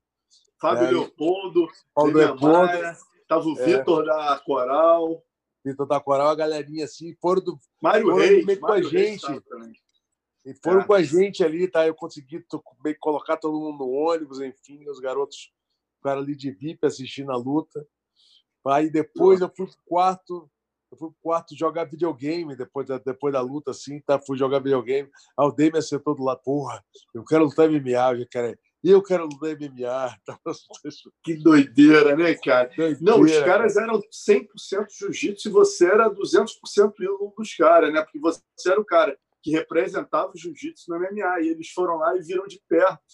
É, talvez naquele momento ali, até aquele momento, sua maior vitória, né, cara, pro então, realmente foi marcante, marcou a vida desses caras. E hoje em dia eles estão aí, né, meu amigo? Então, são dois monstros da MMA, né, cara? Seguindo o legado, muito bem seguido. Mas voltando ali à sua vingança com o Dan Anderson, que é um prato que se come frio, mas não tanto, que eu lembro que frio, mas não tanto, porque você teve uma febre, meu irmão, uma coisa que me marcou muito. Na noite anterior à luta com o Dan Anderson, passando assim, anterior ou duas, ou duas noites antes, eu passando no teu quarto, assim, cara, no hotel, você estava tomando soro. Eu falei, puta, cara, eu olhando aquilo, falei assim, você tá, lembra que você teve febre, você teve algumas inquisiras. Claro, eu deu, deu, deu cinco, eu fui uns dez dias antes da luta, estava um frio. Pai, deu uns cinco dias na luta, eu bati uma porra de uma virose louca lá, não sabia o que, que era, fiquei mal, não conseguia treinar, febre alta, 39, febre lá em cima, eu não parava de suar. E aí, pô, na noite anterior, Zé Mário, eu vou cancelar a luta. Falei, Zé Mário, não cancela, cara. Minha chance, tenho que ganhar desse cara. Já pedi para esse cara roubado. Eu vou, estou na melhor forma da minha vida. Eu vou, eu garanto. Todo mundo não, cancela. Todos os treinadores, cancela, cancela. Zé Mário, confia em mim, cara. Não cancela. Motor, vou cancelar, não cancela. Eu, eu, peraí, eu contra todo mundo, cara. Ninguém queria deixar eu lutar. E foi, pô, foi um lutão, né? Eu botei um jiu-jitsu, imprimi o ritmo de luta ali, mas foi da vontade, porque eu levantava e ficava tonto. Eu falei, caralho, como é que eu vou conseguir fazer isso amanhã? Na noite Pô. anterior, eu dormi com o médico no meu quarto. Eu lembro disso. Quarto, tirando toalha molhada da minha cabeça. Eu lembro disso, eu, eu, vi essa cena, me arrependo de não ter fotografado isso para registrar, cara. Que nego não acredita. 39 saindo na porrada que saiu e ganhou e finalizou, pegou o braço, né, meu irmão? Peguei braço, Você deu a volta daquela luta. E o Derrentos estava voando, né? Tava voando na época. Voando, voando. Agora, uma coisa que me marcou muito nessa luta também, Rodrigo, foi o Mauri Bittetti treinando contigo. Eu fui com vocês no último treino. E o pô, terminou o treino, cara. O Mauri te chamou no canto ali, vocês ficaram treinando a parada que me marcou muito. O lance do gancho na montada. Ele ficou, cara, bota o gancho assim, bota o gancho assim, que os caras barrigam. E aí vocês ficaram treinando aquele gancho da montada ali. E, e, e, pô, cara, foi exatamente aquilo. Quando você montou a primeira vez, ele deu UPA. A segunda vez, tu botou esse gancho, ele não saiu mais. Tu ficou ali, porra, dando umas porradas nele e acabou pegando depois. E outra que eu também lembro, a Mauri ajudando o teu irmão com uma queda. Ele ia lutar com o Guy Messinger. Era a estreia do teu irmão no Pride, se eu não me engano. Ou era a segunda luta. Segunda luta. Segunda luta. Não tinha muitas lutas segunda luta, né? E, pô, e o Amauri também ajudou pra caramba, cara, assim, né? ali nos treinos, nos bastidores. Isso me marcou muito. Não, o Amaurizinho me ajudou muito, cara. Aquela, aquela, aquela posição, eu te falei, né? Aquela posição que eu peguei o Crocop ali, foi todo treino com ele diariamente, a mesma posição. Esse gancho da montada, ele vai dar barrigada, ele vai sair no braço. Foi isso. Ele botar para repetir muitas e muitas e muitas vezes. O Amaurizinho era porra, meu, meu escudeiro, mano. Foi, foi, foram 10 anos comigo, a Mauri, né? Que eu passei uma época na, na, na, na Mauri, é. mas eu saí, o Mauri foi comigo, né? O Mauri ficou comigo até, vou te falar, até 2011, praticamente, né? De 2001 até 2011 foram 10 anos eu e o Maurizinho. Que mania. E vamos entrar no Fedor agora, né, cara? Três confrontos. Pô, foi o cara que tomou teu cinturão. Você tinha o cinturão dos pesados. Você ganhou o cinturão no Hit Hero e defendeu. E, e, na sequência, quer dizer, você teve todas essas lutas com Bob Sapp, Dan Anderson, o cacete e tal. E aí você pega o Fedor, né? A primeira vez é, é, em março de 2003 no Pride 25. É, é, como é que foi, Rodrigo? Como é que como é que você chegou para essa luta? Eu lembro que essa primeira você não estava no seu melhor momento, se eu não me engano, né? Eu estava eu tava vendo, em 2002 eu tive esse problema com, com, com, de coluna, que eu fui tratar antes de lutar com o Bob Sapp, aí voltou as crises novamente de coluna forte, né? E, mas surgiu a luta com ele, né? não estava assim, não estava muito bem, ciático, fodido, mas foi lá lutar com o bichão, ele, né? E ele ele estava no auge, esse cara, ele veio um cara assim que não era tão conhecido, mas ele tinha lutado com Arona, um cara super explosivo, e ele tinha assim, ele tinha uma transição de, de, de soco, mão pesada, queda e ground and pound que ninguém esperava assim que ele fosse fazer com tanta eficiência. E ele fez. Né? Começou a lutar comigo já no primeiro, primeiro confronto que a gente teve. Eu tomei uma cabeçada, quebrou meu malar, né? esse, esse osso aqui da face, já deu um estalo, e de lá o resto da luta, quando você quebra o malar aqui, aqui em cima do, do, do esse osso do, né, do rosto aqui, sangra teu ouvido, você sente na hora, pô, meu ouvido começou a sangrar, né? aqui saindo sangue pelo ouvido.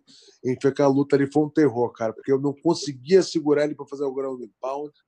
Né? Ele batia em cima desse osso que estava quebrado aqui o tempo inteiro. Eu tenho uma placa de titânio aqui no rosto. Caraca, então, eu não sabia Ele, ele realmente ele, ele veio assim num preparo físico, numa pose, né, defendendo os triângulos. Ele veio super treinado. Ele estava super. E você sabia? Você estava ciente que ele ia ser uma pedreira? Ou você chegou? Você chegou? Não, tava, tava ciente que ia ser um cara duro. Não sabia o quão duro ele era, mas sabia que ia ser lutadora. Todo mundo sabia. Ele era um cara que sempre despontou ali no rings também, né? Ele era, era no rings, ele era, ele era casca grossa dos favoritos. Então conheci ele desde o rings, né? A gente a gente estava ali no rings em eminência ali talvez de lutar um ano. Foi o ano que eu fui embora, né? Que eu saí, o Aruna ficou um pouco mais quando todo lutou com ele, né? Aruna não saiu exatamente na época que eu saí. Mas enfim, ele era pedreiríssima, né? A, a, primeira derrota que eu tive ali no Pride foi sentida, mas eu machuquei bastante na luta com esse negócio do rosto. Também foi, foi uma derrota que é, eu senti na minha carreira aquela derrota ali, né? Porque eu estava absoluto no peso ali por praticamente um ano e meio, né? Tinha feito muitas lutas naquele ano e meio. E aí você se preparou super bem para a revanche, né? E essa revanche ocorreu de uma maneira bastante injusta o posicionamento, o chaveamento daquele GP não foi muito justo para você, né? Porque na semifinal, na mesma noite, para você pegar o Fedor na final, você pegava do lado de lá da chave Karitonov, né? Era um dos caras mais duros que tinha. E ele pegava o. Ogawa. Qual o nome dele? Ogawa.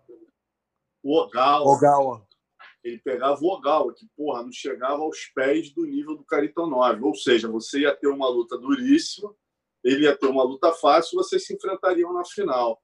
Mas você dessa vez veio veio mordido, né, Rodrigo? O que, que aconteceu? Obrigado, cara. Vou te falar. Eu terminava meu, terminava meu treino todos os dias e dava duas voltas na lagoa assim que eu terminava, meu. Eu corria tipo 10 quilômetros. Tipo, vim super preparado né? Pô, passei um tempo, passei um, um, tempo ali com a seleção brasileira de boxe, né? Eu fui muito a Santo André treinar com a seleção, estava no ritmo fortíssimo e estava acelerando ele. Também treinei muito ali na, na, na, na, na BTT, né? giro, giro, giro, giro. Estava acelerando ele, fui fazer um arm drag para passar para as costas e ele me deu uma cabeçada proposital. Né? Ele virou a cabeça e a gente e ele teve um corte no rosto, né? Depois deu uma pedalada que era legal, abriu mais o corte dele e o juiz deu não não contest. E aí adiaram a luta para dezembro e a gente, né? E, e aí, porra, eu não tinha nem o que falar, né? Tive que aceitar lutar com ele em dezembro. Né? Em dezembro, ele saiu, saiu vencedor novamente. Então, eu amarguei com ele né? duas Treinei bastante também para lutar com ele em dezembro e ele foi melhor, estrategicamente melhor. Né? Ele conseguiu aí um knockdown. Eu fiz um bom primeiro round, mas no final, do meio para o final do primeiro round, ele conseguiu um knockdown no chute que eu dei, né? dominando bem o segundo round. E uh, e me deu as quedas no terceiro round. Apesar do terceiro round assim, eu terminar até melhor que ele, mas o Fedor ele, ele, ele tinha um ritmo de uma transição na época que de, de, de mão com queda e ground and pound, de subir, fazer a mão novamente. Ele lutava em todos os âmbitos, cara. Então, você é... considera você considera ele o maior peso pesado da história? Ah, se da época sim. Eu falo assim, se, se for colocar na história. No, na história da não, história não, do MMA, pra, não, da história do MMA, é, não dá pra pega ele naquela época do auge dele, não tinha nenhum peso pesado que teria batido. Com certeza.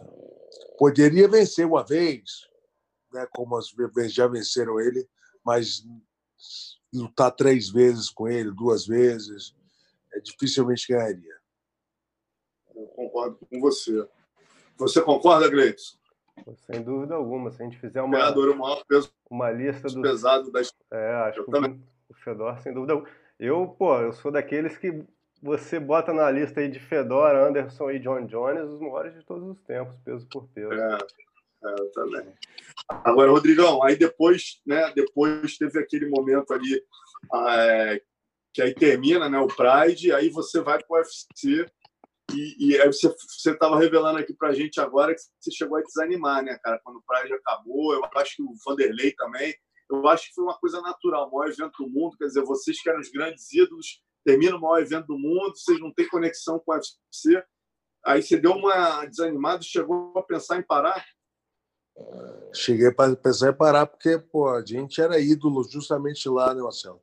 Não tinha muita perspectiva aí, não sabia do, do, do planejamento do UFC, como é que ia acontecer e tudo, né? E, e... mas depois do, do de, de, né? aí da época o Bodog me chamou para lutar, né? Tinha outro, mais dois eventos me chamando para lutar, um evento da Rússia chamando para lutar contra o Fedor, né? Quando falaram que, que, que o Pride ia acabar, o Pride tentou renegociar com a gente mas eu estava bem desanimado já com o Pride, depois dessa luta do, com, com, com o Fedor, que a gente se machucou aí. Eu fiquei um pouco sem clima no Sakakibara. Sei, sei, sei. É, esse clima, o Sakakibara não falava direito comigo, eu não falava direito com ele. Eu fiquei dois anos ali, quase três anos no, no, no Pride, dois anos e tal, meio que sem falar com ele direito. E ele, foi, ele era bem meu amigo, mas depois disso assim, não, não, a gente não curtiu muito a atitude dele. Mas, enfim, é, é...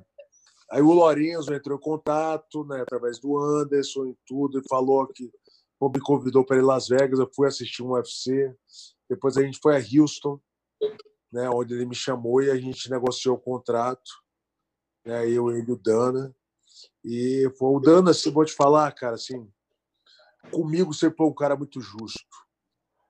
E eu sempre eh, eu sempre consegui entender, Marcelo, a visão dos caras como empresários também, né, cara? Assim, não, não pode ter visão dos. Bom, a gente que luta, né, e os caras ganham dinheiro, porque muita gente pensa assim, né? Ah, os, os lutadores talvez merecessem. Os caras transformaram o esporte, Marcelo. Vou te falar, o Pride foi o que foi, papá, mas nunca foi uma plataforma mundial. Os caras transformaram o UFC é uma plataforma mundial. Os caras colocam o UFC em um bilhão né, de lares quase todas as semanas. Né? Os caras colocam o UFC em 125 canais de TV, os maiores do mundo. Entendeu? Então os caras chegaram com planejamento assim sólido. O cara me chegou, o cara me chegar em 2003 o Lourenço chegar em 2003 e falar que em 2007 a gente ia trabalhar para ele, que esse cara ia botar na TV aberta americana, na Spike TV, que ele fez isso em 2005, os caras estavam com tudo, eles sabiam tudo que eles iam fazer, entendeu? Então, assim, o mais que tivesse o glamour do Pride, que tivesse toda a estrutura, que tinha né, ginásios com 80 mil pessoas, a gente não tinha um planejamento como o UFC chegou com empresários e, e dirigentes. Né? Os caras tiveram o Gary Cook, que é o cara que é do, do daquele Manchester City, né?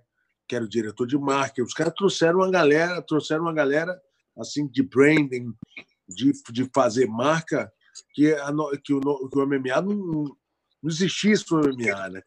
Eles deram uma profissionalizada no negócio. Assim, sempre teve bons lutadores, o Pride sempre teve mais o lado profissional do, do UFC. Assim, quando, quando me chamaram em Las Vegas e as pessoas começaram a contar o planejamento, onde é que eles queriam chegar em TV aberta, em tudo, ninguém sonhava em, em passar na Globo. Pô. Porra, ninguém ali não, nem passava pela nossa cabeça, né, Marcelo? Porra, você lembra das primeiras vezes que saiu no Jornal do Brasil? Quanto você ralava para botar uma matéria, né? Pô, mesmo. Era é verdade. Ninguém Era queria. Briga. Ninguém queria a gente, meu irmão. Porra. Ninguém queria a gente, né, cara? e, os cara, e os caras chegaram com essa história, assim, para mim. Chegaram. Olha só, tem com a gente, acredita na gente. A gente quer botar vocês em TV aberta no mundo inteiro. Pá, entendeu? Essa foi a conversa, assim, do, não só de contratar você para lutar para mim. Ele chegou no âmbito, assim, de contratar para trabalhar para ele, não lutar para ele, entendeu? Vamos trabalhar, vamos divulgar, vamos fazer esse negócio crescer. E era o que eu tinha em mente, assim, né? mais do que lutar, era o propósito de divulgar o negócio. E os caras realmente. Você, você talvez seja um lutador, né, Rodrigo, na história do MMA, que tenha feito a transição mais, vamos dizer, até outro, feliz, né? Entre a aposentadoria e a, e a nova etapa, né? Porque você parou de fazer o que você mais gostava, que era lutar, mas passou a, fazer, a descobrir um novo campo, que é uma coisa que você adora fazer também, né? É divulgar a luta. Eu acho que você até se redescobriu, né, cara? Você passou a trabalhar mais do que você trabalhava quando era lutador, eu acho. E detalhe, hein, cara? Melhorei meus horários. Boa, amiga. Ah, tá. Aí. Ei, Gleice. Não, o Gleice, o Gleice passa o aperto comigo na TV. Eu, eu, eu, eu chego ali, faltando 10 minutos. Marcelo, tem que falar para você, Marcelo. São, quatro, são cinco anos trabalhando. Eu faço transmissão desde 2014. Eu não vou admitir, não, atrasei duas vezes. Duas tá vezes. bom pra cacete. É um né, recorde. Né, meu irmão, o homem. Cinco anos. O homem, é que, o homem que bateu o recorde mundial de perda de avião, três numa, no mesmo dia, pô, tá reclamando de 10 minutos, pô. Entendeu? Pô, chegou aqui na transmissão, galera. Olha aqui, ó. Pô, no, a gente combinou 9h30, 9h28, ele mandou a mensagem, ó, já estou em casa, hein? Pô, meu irmão. 981. É o novo Mino, rapaz. Mas, mas olha só, eu, eu, eu, eu fui muito feliz, como voltando à tua, tua colocação, na minha transição.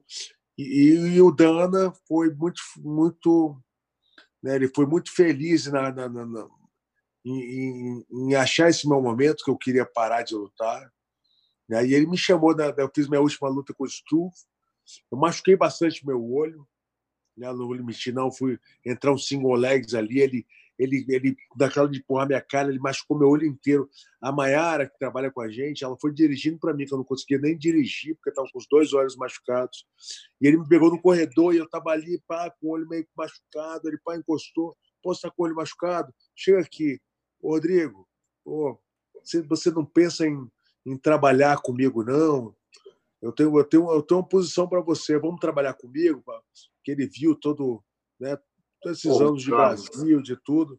E aí eu falei, não, claro, aceito. Ele falou, então vai segunda-feira no escritório do, do UFC que a gente tem uma posição para você.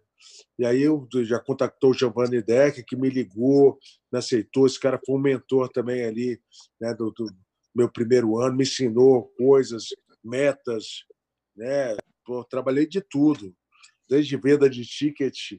Né? A gente conseguiu vender no, no, no UFC de, de Curitiba 1.280 tickets, cara. Mano, vender 1.280 tickets a 300 reais, cara, é uma grana. Até bom, hein, meu irmão? Se descobriu até vendedor, né? Até vendedor, até vendedor. Mas a gente fez de, de tudo, a divulgação, né, em, em coletivas de imprensa, pesagens, projetos, projetos sociais. Eu e o Denis Martin também a gente faz uma, uma lista de, de, de novos talentos para o UFC, de scouting, de indicações, né? uma lista que saiu né, da, da lista Raoni Barcelos, Amanda Ribas, né? Paulo Borrachinha, né? São Superman, se espremer aqui, o Pantoja, né? o Pantoja, que nem, nem olhar o Pantoja, cara. A gente, na época, pô, olha esse garoto, o garoto é bom e tá, tá. E, e não é assim, não é porque eu descobri o cara. O matchmaker é fato. Ele descobriu o cara, mas eu, eu dei um toque, esse cara é bom. Olha direito para esse cara, entendeu? Porque todo mundo manda todos os lutadores para os matchmakers, entendeu? E a gente sempre mandava uma sugestão. Pô, olha o carinho especial para esse aqui. Então, muita gente boa, a gente, a gente ajudou a, a, a olhar. E, e, hoje em dia eu acho que né, vai sair muita gente boa do Brasil ainda. Ainda vai, então, né? Ah, tá. A gente está numa geração, uma, uma transição de gerações aí, né, Marcelão? É, também acredito. Agora, Rodrigo, só para a gente caminhando para o final aqui, eu queria lembrar umas histórias curiosas aqui com você, cara. Conta para a galera aqui a, a, a da a sacola da cena. A da sacola da cena já contou. Agora da caveira. Conta da caveira que é inacreditável. É, Marcelão, Marcelão tinha 15 anos de idade, né, Marcelo? Lógico. Mas é por isso. Por isso 15 que eu anos de idade. Eu nem te perguntava. Era, era 15 anos de idade, era filho do, do secretário de, de saneamento da cidade, então a gente, a gente bagunçava. Aí, aí, aí a gente foi para uma festa de Halloween e tinha uma caveira dentro de um caixão na festa de Halloween. Aí, naquela da saída de zoação, meu amigo jogou a caveira no fundo do carro da gente ali. Né? Meu pai tinha uma Chevy, a gente, na bagunça, levou o caixão para casa e sumiu a caveira. Nessa que sumiu a caveira, sumiu a caveira que estava no caixão. A mulher veio cobrar a caveira que era da universidade, de lá da cidade, tudo. E aí, como é que eu vou arrumar uma caveira? A mulher falou: tá bom, eu, eu ia todos os finais de semana para Vitória Conquista, eu morava em Salvador, mas passava os finais de semana lá.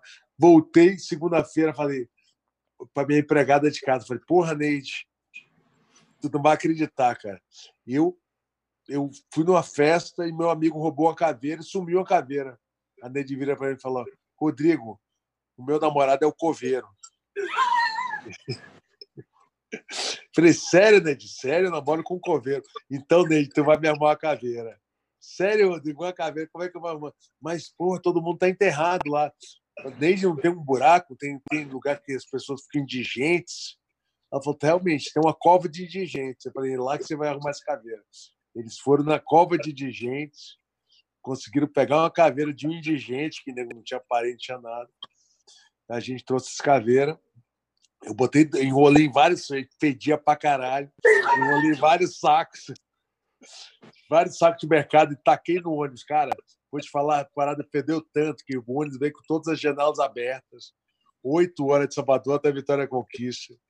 Quem identificou que era meu saco, meu saco, minha sacola que estava em cima, meti sacos e meti na minha mochila, peguei as, a caveira, levei para casa. E aí não, ela não estava muito seca assim, né? Não estava muito envelhecida. E o cara falou: pô, bota para secar mais uma semana. Né? E eu fui, botei em cima do telhado de casa. E era. Isso é brincadeira de criança, né, gente? Uma caveira que o coveiro arrumou, que foi confusão, mas a caveira é, a, a, do lado da casa tinha, tinha, era da, tinha um cara da polícia, enfim, confusão prenderam meu pai.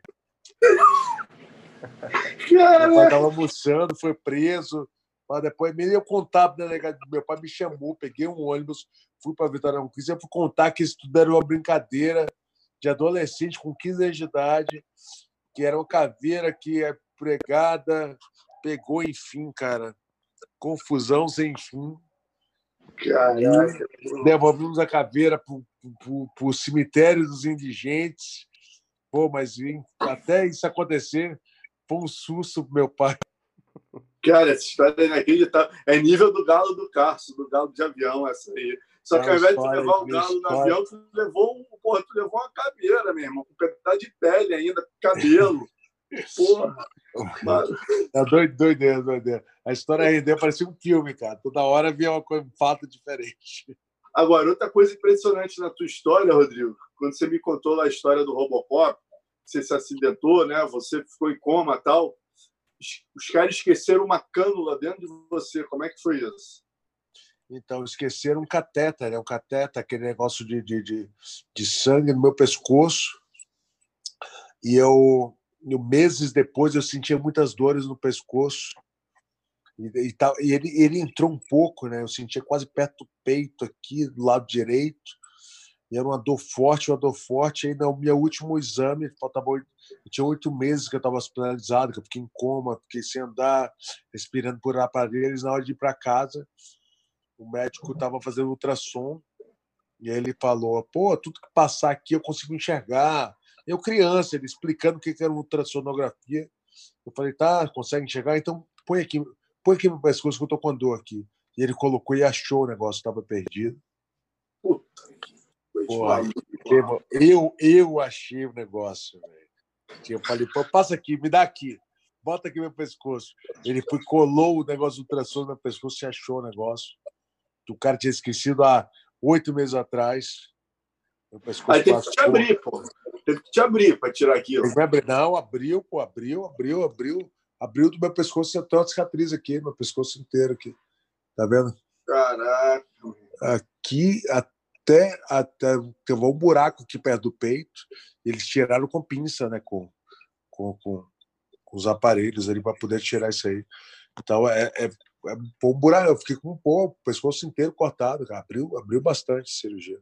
Que doideira. Agora, Rodrigo, outra, outra curiosidade que eu tenho, aquela época de BTT lá, cara, quem eram os treinos mais duros, Rodrigo? Quem eram os caras que você falava assim, puta, cara, que talento, que, coisa impressionante naquela época de BTT? Os treinos que você mais gostava de ver, os caras mais duros? Não, vou te falar, eu era fã do Zé, né? O Zé, porra, era monstro, pã né? Mas a galera jovem, o Murilo também era clássico, né? Porque gostava muito de treinar. O Alan Góes era uma estupidez, o que esse cara sabia de jiu-jitsu, né? Muita posição, aprendi muito jiu-jitsu com o Alan, guarda aberta, como defender, o jiu-jitsu pro MMA, ele era guardeirão, mas no estilo mais pedalada, uma plata, triângulo, chave de braço. É, a galera da galera mais jovem assim que treinava sempre comigo era Arona, eu, Arona, Paulão, assim, era, era um treinaço, cara. A gente, a gente sempre os três ali, quando treinava, era, porra, era certeza que ia treinar bem. Numa época eu vi também o Cacareco treinou com a gente um tempo lá, esse cara era um monstro também. Um cara de qualidade, assim, um chão absurdo. Né? E depois que veio o Toquinho, né? já veio outra gera, já veio outra geração mais para frente. Mas vou te falar, eu, Arona e o Paulão ali eram, eram, os, eram os treinos, cara.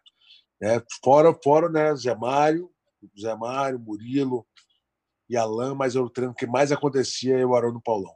Quando, porra, tava os três no mesmo treino, sabia que o irmão ia, ia para casa sentindo alguma coisa, cara.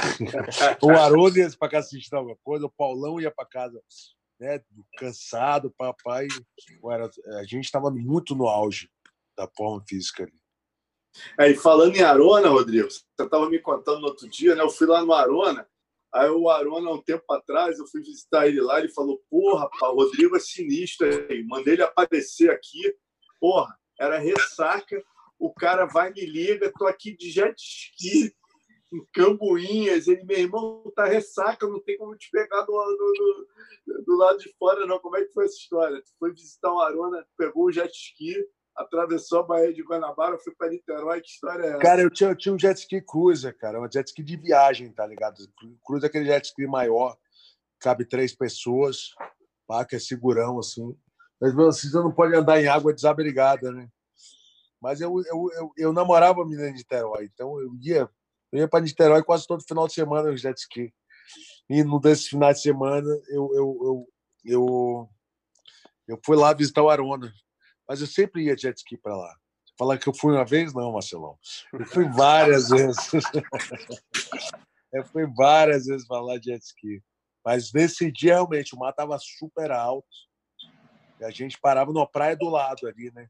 Não parava na praia dele, não. que é a, a, a praia a dele não dá, a dele tá é muito, a onda é muito grande, né? A gente ia parar na, na praia do lado e ele me pegava de carro. Assim. Entendi. Caraca, que figuras, hein, bicho? Agora, para terminar, Rodrigão, pô, tua, eu acho que eu te perguntar aí, a luta mais emocionante da tua vida foram várias, né, cara? Essa virada do Crocop, o Bob certo, mas eu vi você mesmo falando que, assim, em termos de emoção, pelo momento que você vivia, é, é, é do Brandon Schaub, né, cara? Então, assim, antes de você falar da, da, da emoção dessa vitória, contextualiza o momento que você vivia né? Você estava vindo de, de, uma série de contusões. É, eu lembro de chegar na, pô, na tua academia ali, você pô, de muleta, deixando a muleta para fazer o primeiro tempo de manopla, faltando, sei lá, três meses para a luta, dois meses para a luta, você largando a muleta. É, conta como é que foi aceitar essa luta, o que, que te fez acreditar que dava para fazer essa luta. Marcelão, então, eu, eu, eu tipo, eu, eu, ganhei meu primeiro título mundial ali em 2000, né? Em janeiro de 2000. Né? Comecei a lutar em 99.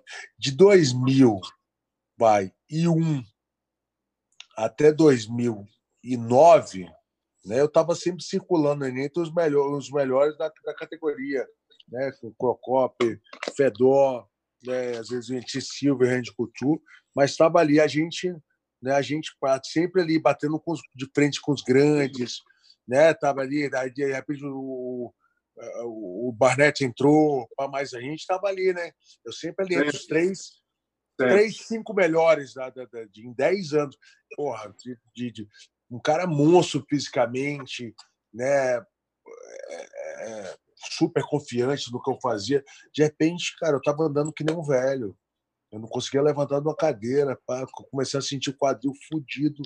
Pá, né, fui, aquela minha última luta com o Randy Couture ali, depois da luta, eu dou assistida, o médico falou, não, opera já o quadril. Eu dou assistida para não parar a luta com o Randy Couture, que eu queria, sonhava lutar com o cara. E de repente, pô, tava ali que nem um velho, não conseguia mais andar. E eu descobri com o Todd Norman, que é um treinador né, de, de, de, de que faz os caras de hockey, tá?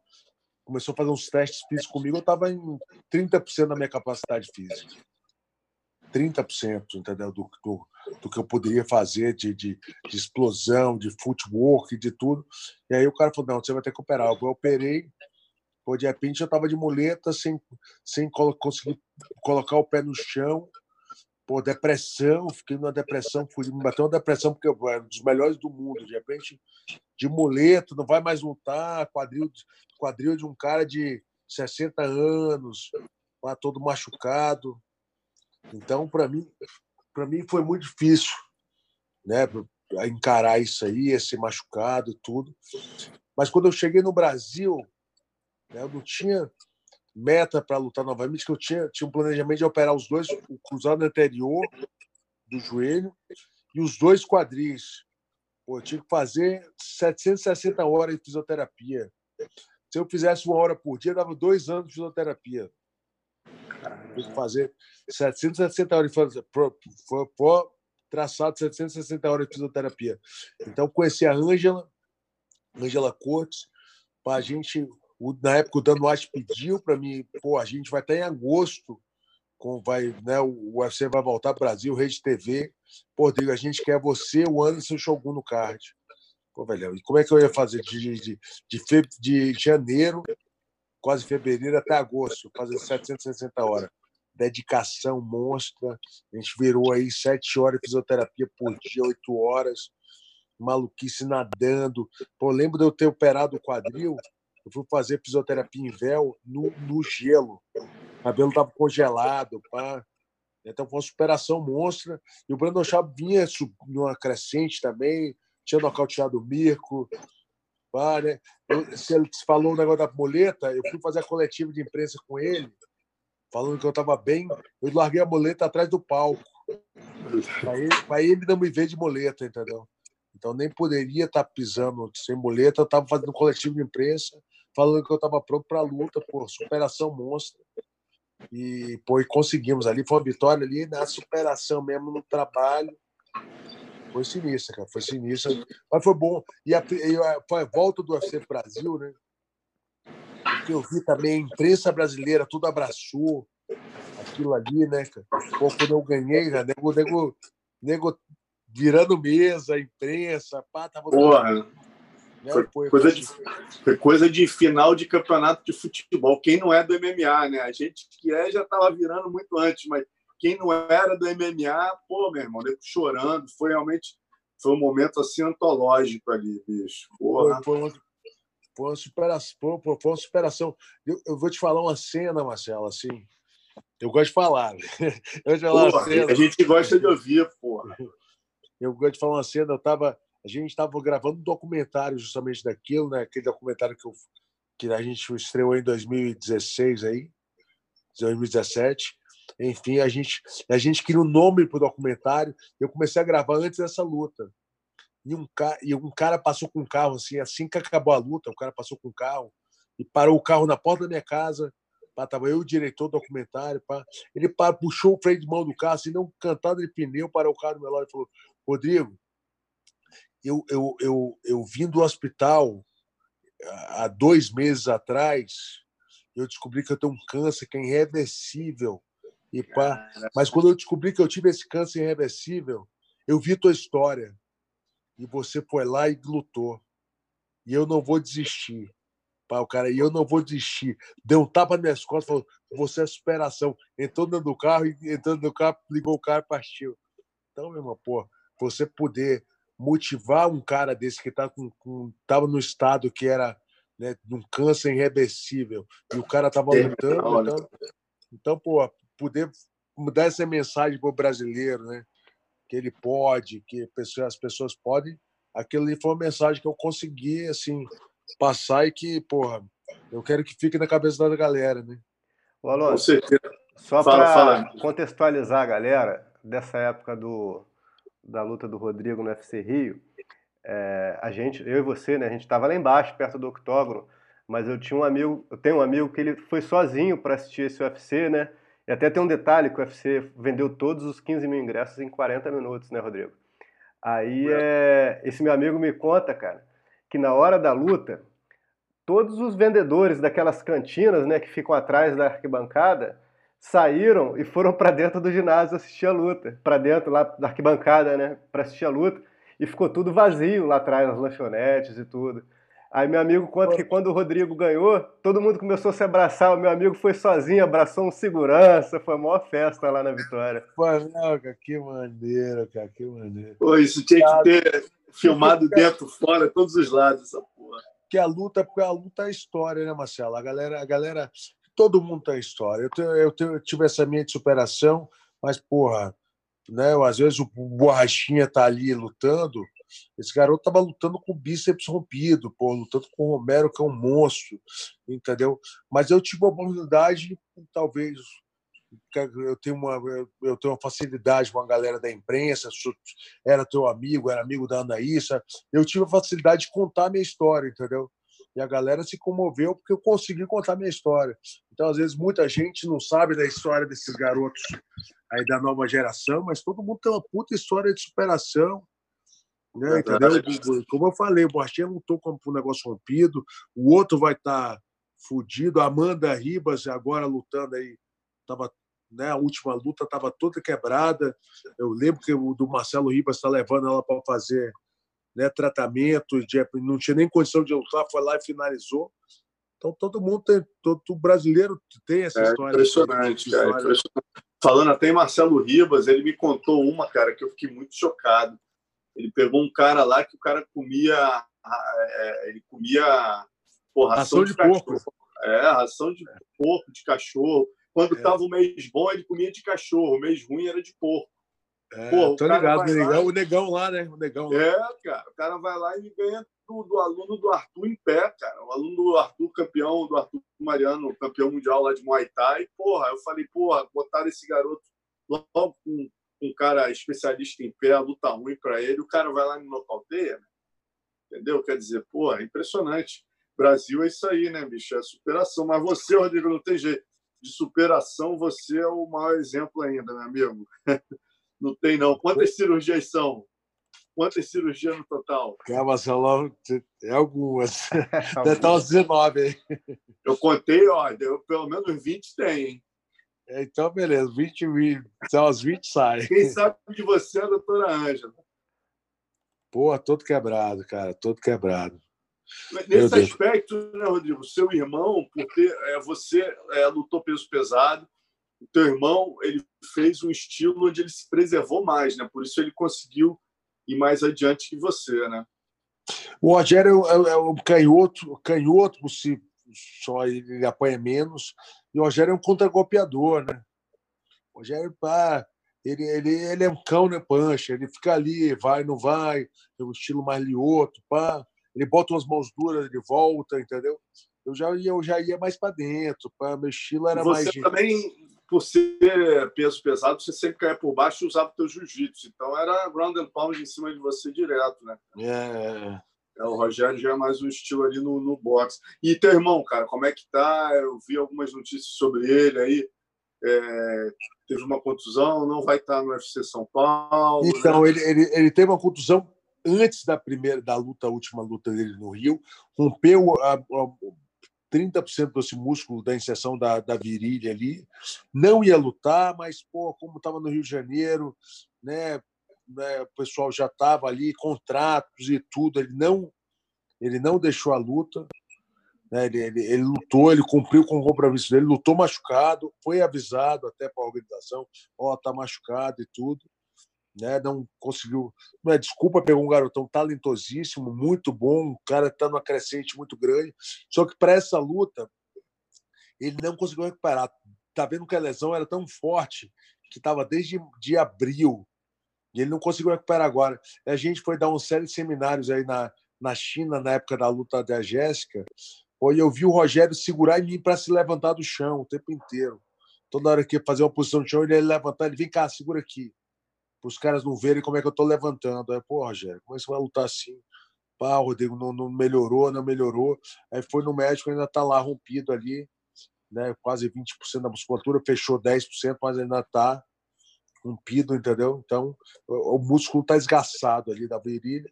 Como deve ser a última luta dele de contrato, né, Marcelo? Pô, não vai fazer a última luta machucado, né, cara? Lógico. Nada mais justo do que tá bem fisicamente. O matchmaker super entendeu, porque é um esporte de alto risco. Né? O cara pode cancelar uma luta dessa. Entendeu? O card vai ter. Né? O card já vai ter nomes aí, né? vai ter o, o Maurício Shogun, vai, né? né que deve estar no card aí agora. Né? O, o, o, o Ronaldo Jacaré vai entrar no card também. Né? O Marcos Marcos Maluco também entrou no card também, que é outro, outro cara a Câmara vai entrar o Sérgio Moraes, deve entrar no card, Massaranduba também vai estar no card. Aí a gente vai ter é, o Arroio, né, aquele garoto lá do Pará também que vai estar, uma galera da geração. Mas se espera aí mais uns dois bons nomes nesse card também. É, aí tem mais Cowboy, Cowboyzinha, que também vai estar, né, de, de nova também no card. E, e, e, Rodrigo, eu vi uma notícia hoje que em maio, talvez, do ano que vem, tivesse o um, um, primeiro evento do Brasil. Não, né? Então, Marcelo, a, a, notícia não, não confere. Vai ter um evento no Brasil em outra data, não vai ser na onde né, não vai, vai ser em outra data, entendeu? Então, é, é o, vai ter vai ter o evento no Brasil o ano que vem, mas o calendário não confere o primeiro evento em maio, entendeu? Não confere o primeiro evento do Brasil em maio, não. Mas é 100% assim, foi feito, então vai ser feito.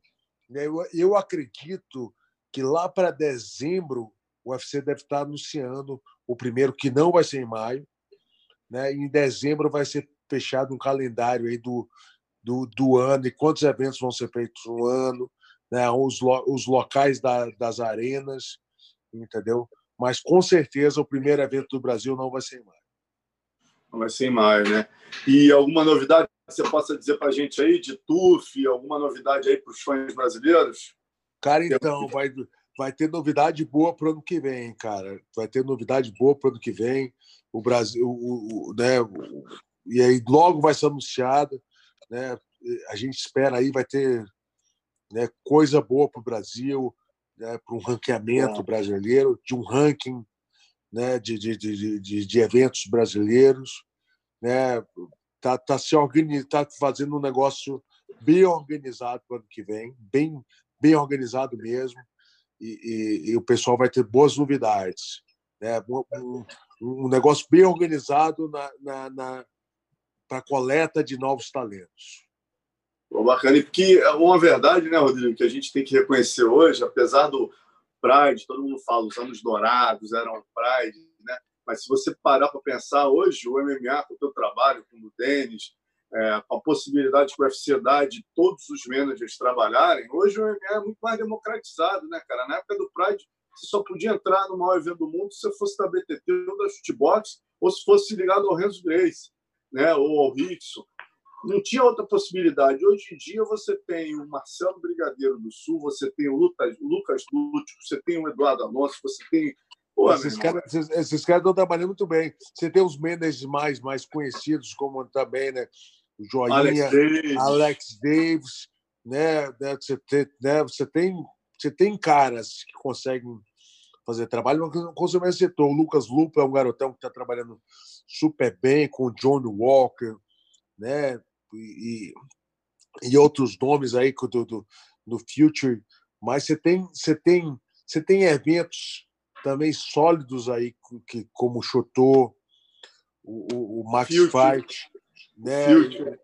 o Future também, mas esses três eventos também que eu, né, o CTNV, que estão lá no, no, no, no, no né, do que estão fazendo parte da grade do canal Combate ali, né, e Future do, do outro lado também, que está levando muitos atletas para o LFA. Então você tem, você tem vários empresários novos, mas vários eventos. Ter tocar aí, homem. É. Vários empresários novos, vários eventos e, e, e, boas, e boas opções. Show, meu. E é isso, galera. É isso, Roberto. Pô, tá ótimo, Rodrigão. Aí, aí, aí, a coleção de boneco tá boa aí, Marcelão. Aqui, ó. Conhece esse bicho aqui, meu irmão?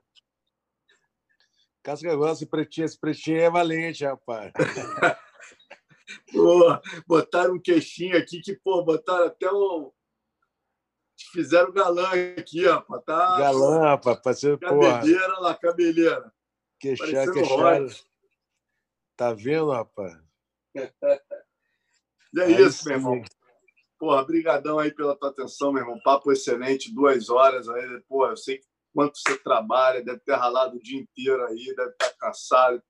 Vai fazer, vai fazer tua merenda aí, pô. Agradece a esposa por ter cedido a gente aí duas horas. Pro, vou, vou lá pegar o jantar, tá lá na, naquela hora que tocou o telefone, era o meu jantar que estava lá na portaria. Ainda bem que tu tem micro-ondas. Mas é um pouco, é um pouco, não vai esfriar, não, velho. Tá, Ainda bem frio, que tu tem micro-ondas. Não, é um pouco frio. Então, valeu, Marcelão. Obrigado, irmão. Ó, te vejo nas, nas transmissões aí do futuro. Tu e o Gleison. Casca grossa, sabe muito. Das melhores transmissões que eu já fiz foi a última, Marcelo. Vou te falar. Porra, que, porra, que é elogiadíssimo. A minha também, foi show de bola. Papo fluindo ali. Fluindo, sabe muito, e é, e é, muito bom trabalhar contigo, poder trabalhar né, com um cara que passou anos aí com a gente, né, munindo a gente de informações. Porra, eu cresci vendo isso, de repente estou ali sentado do seu lado ali, né, falando de luta, isso é muito legal. Obrigado, irmão. É. Obrigado a você também, meu irmão. Trabalhar com você, com o Carlão, porra, Luciano também é uma bom pra caramba. Eu sempre aprendo com vocês. Obrigado, irmão. Obrigado, e o Gleison também, cara. Casca grossa, garotão é máquina. Black Belt. Valeu, Rodrigão. Obrigado, Rodrigo. Abraço, galera. Valeu. Até terça-feira que vem aí.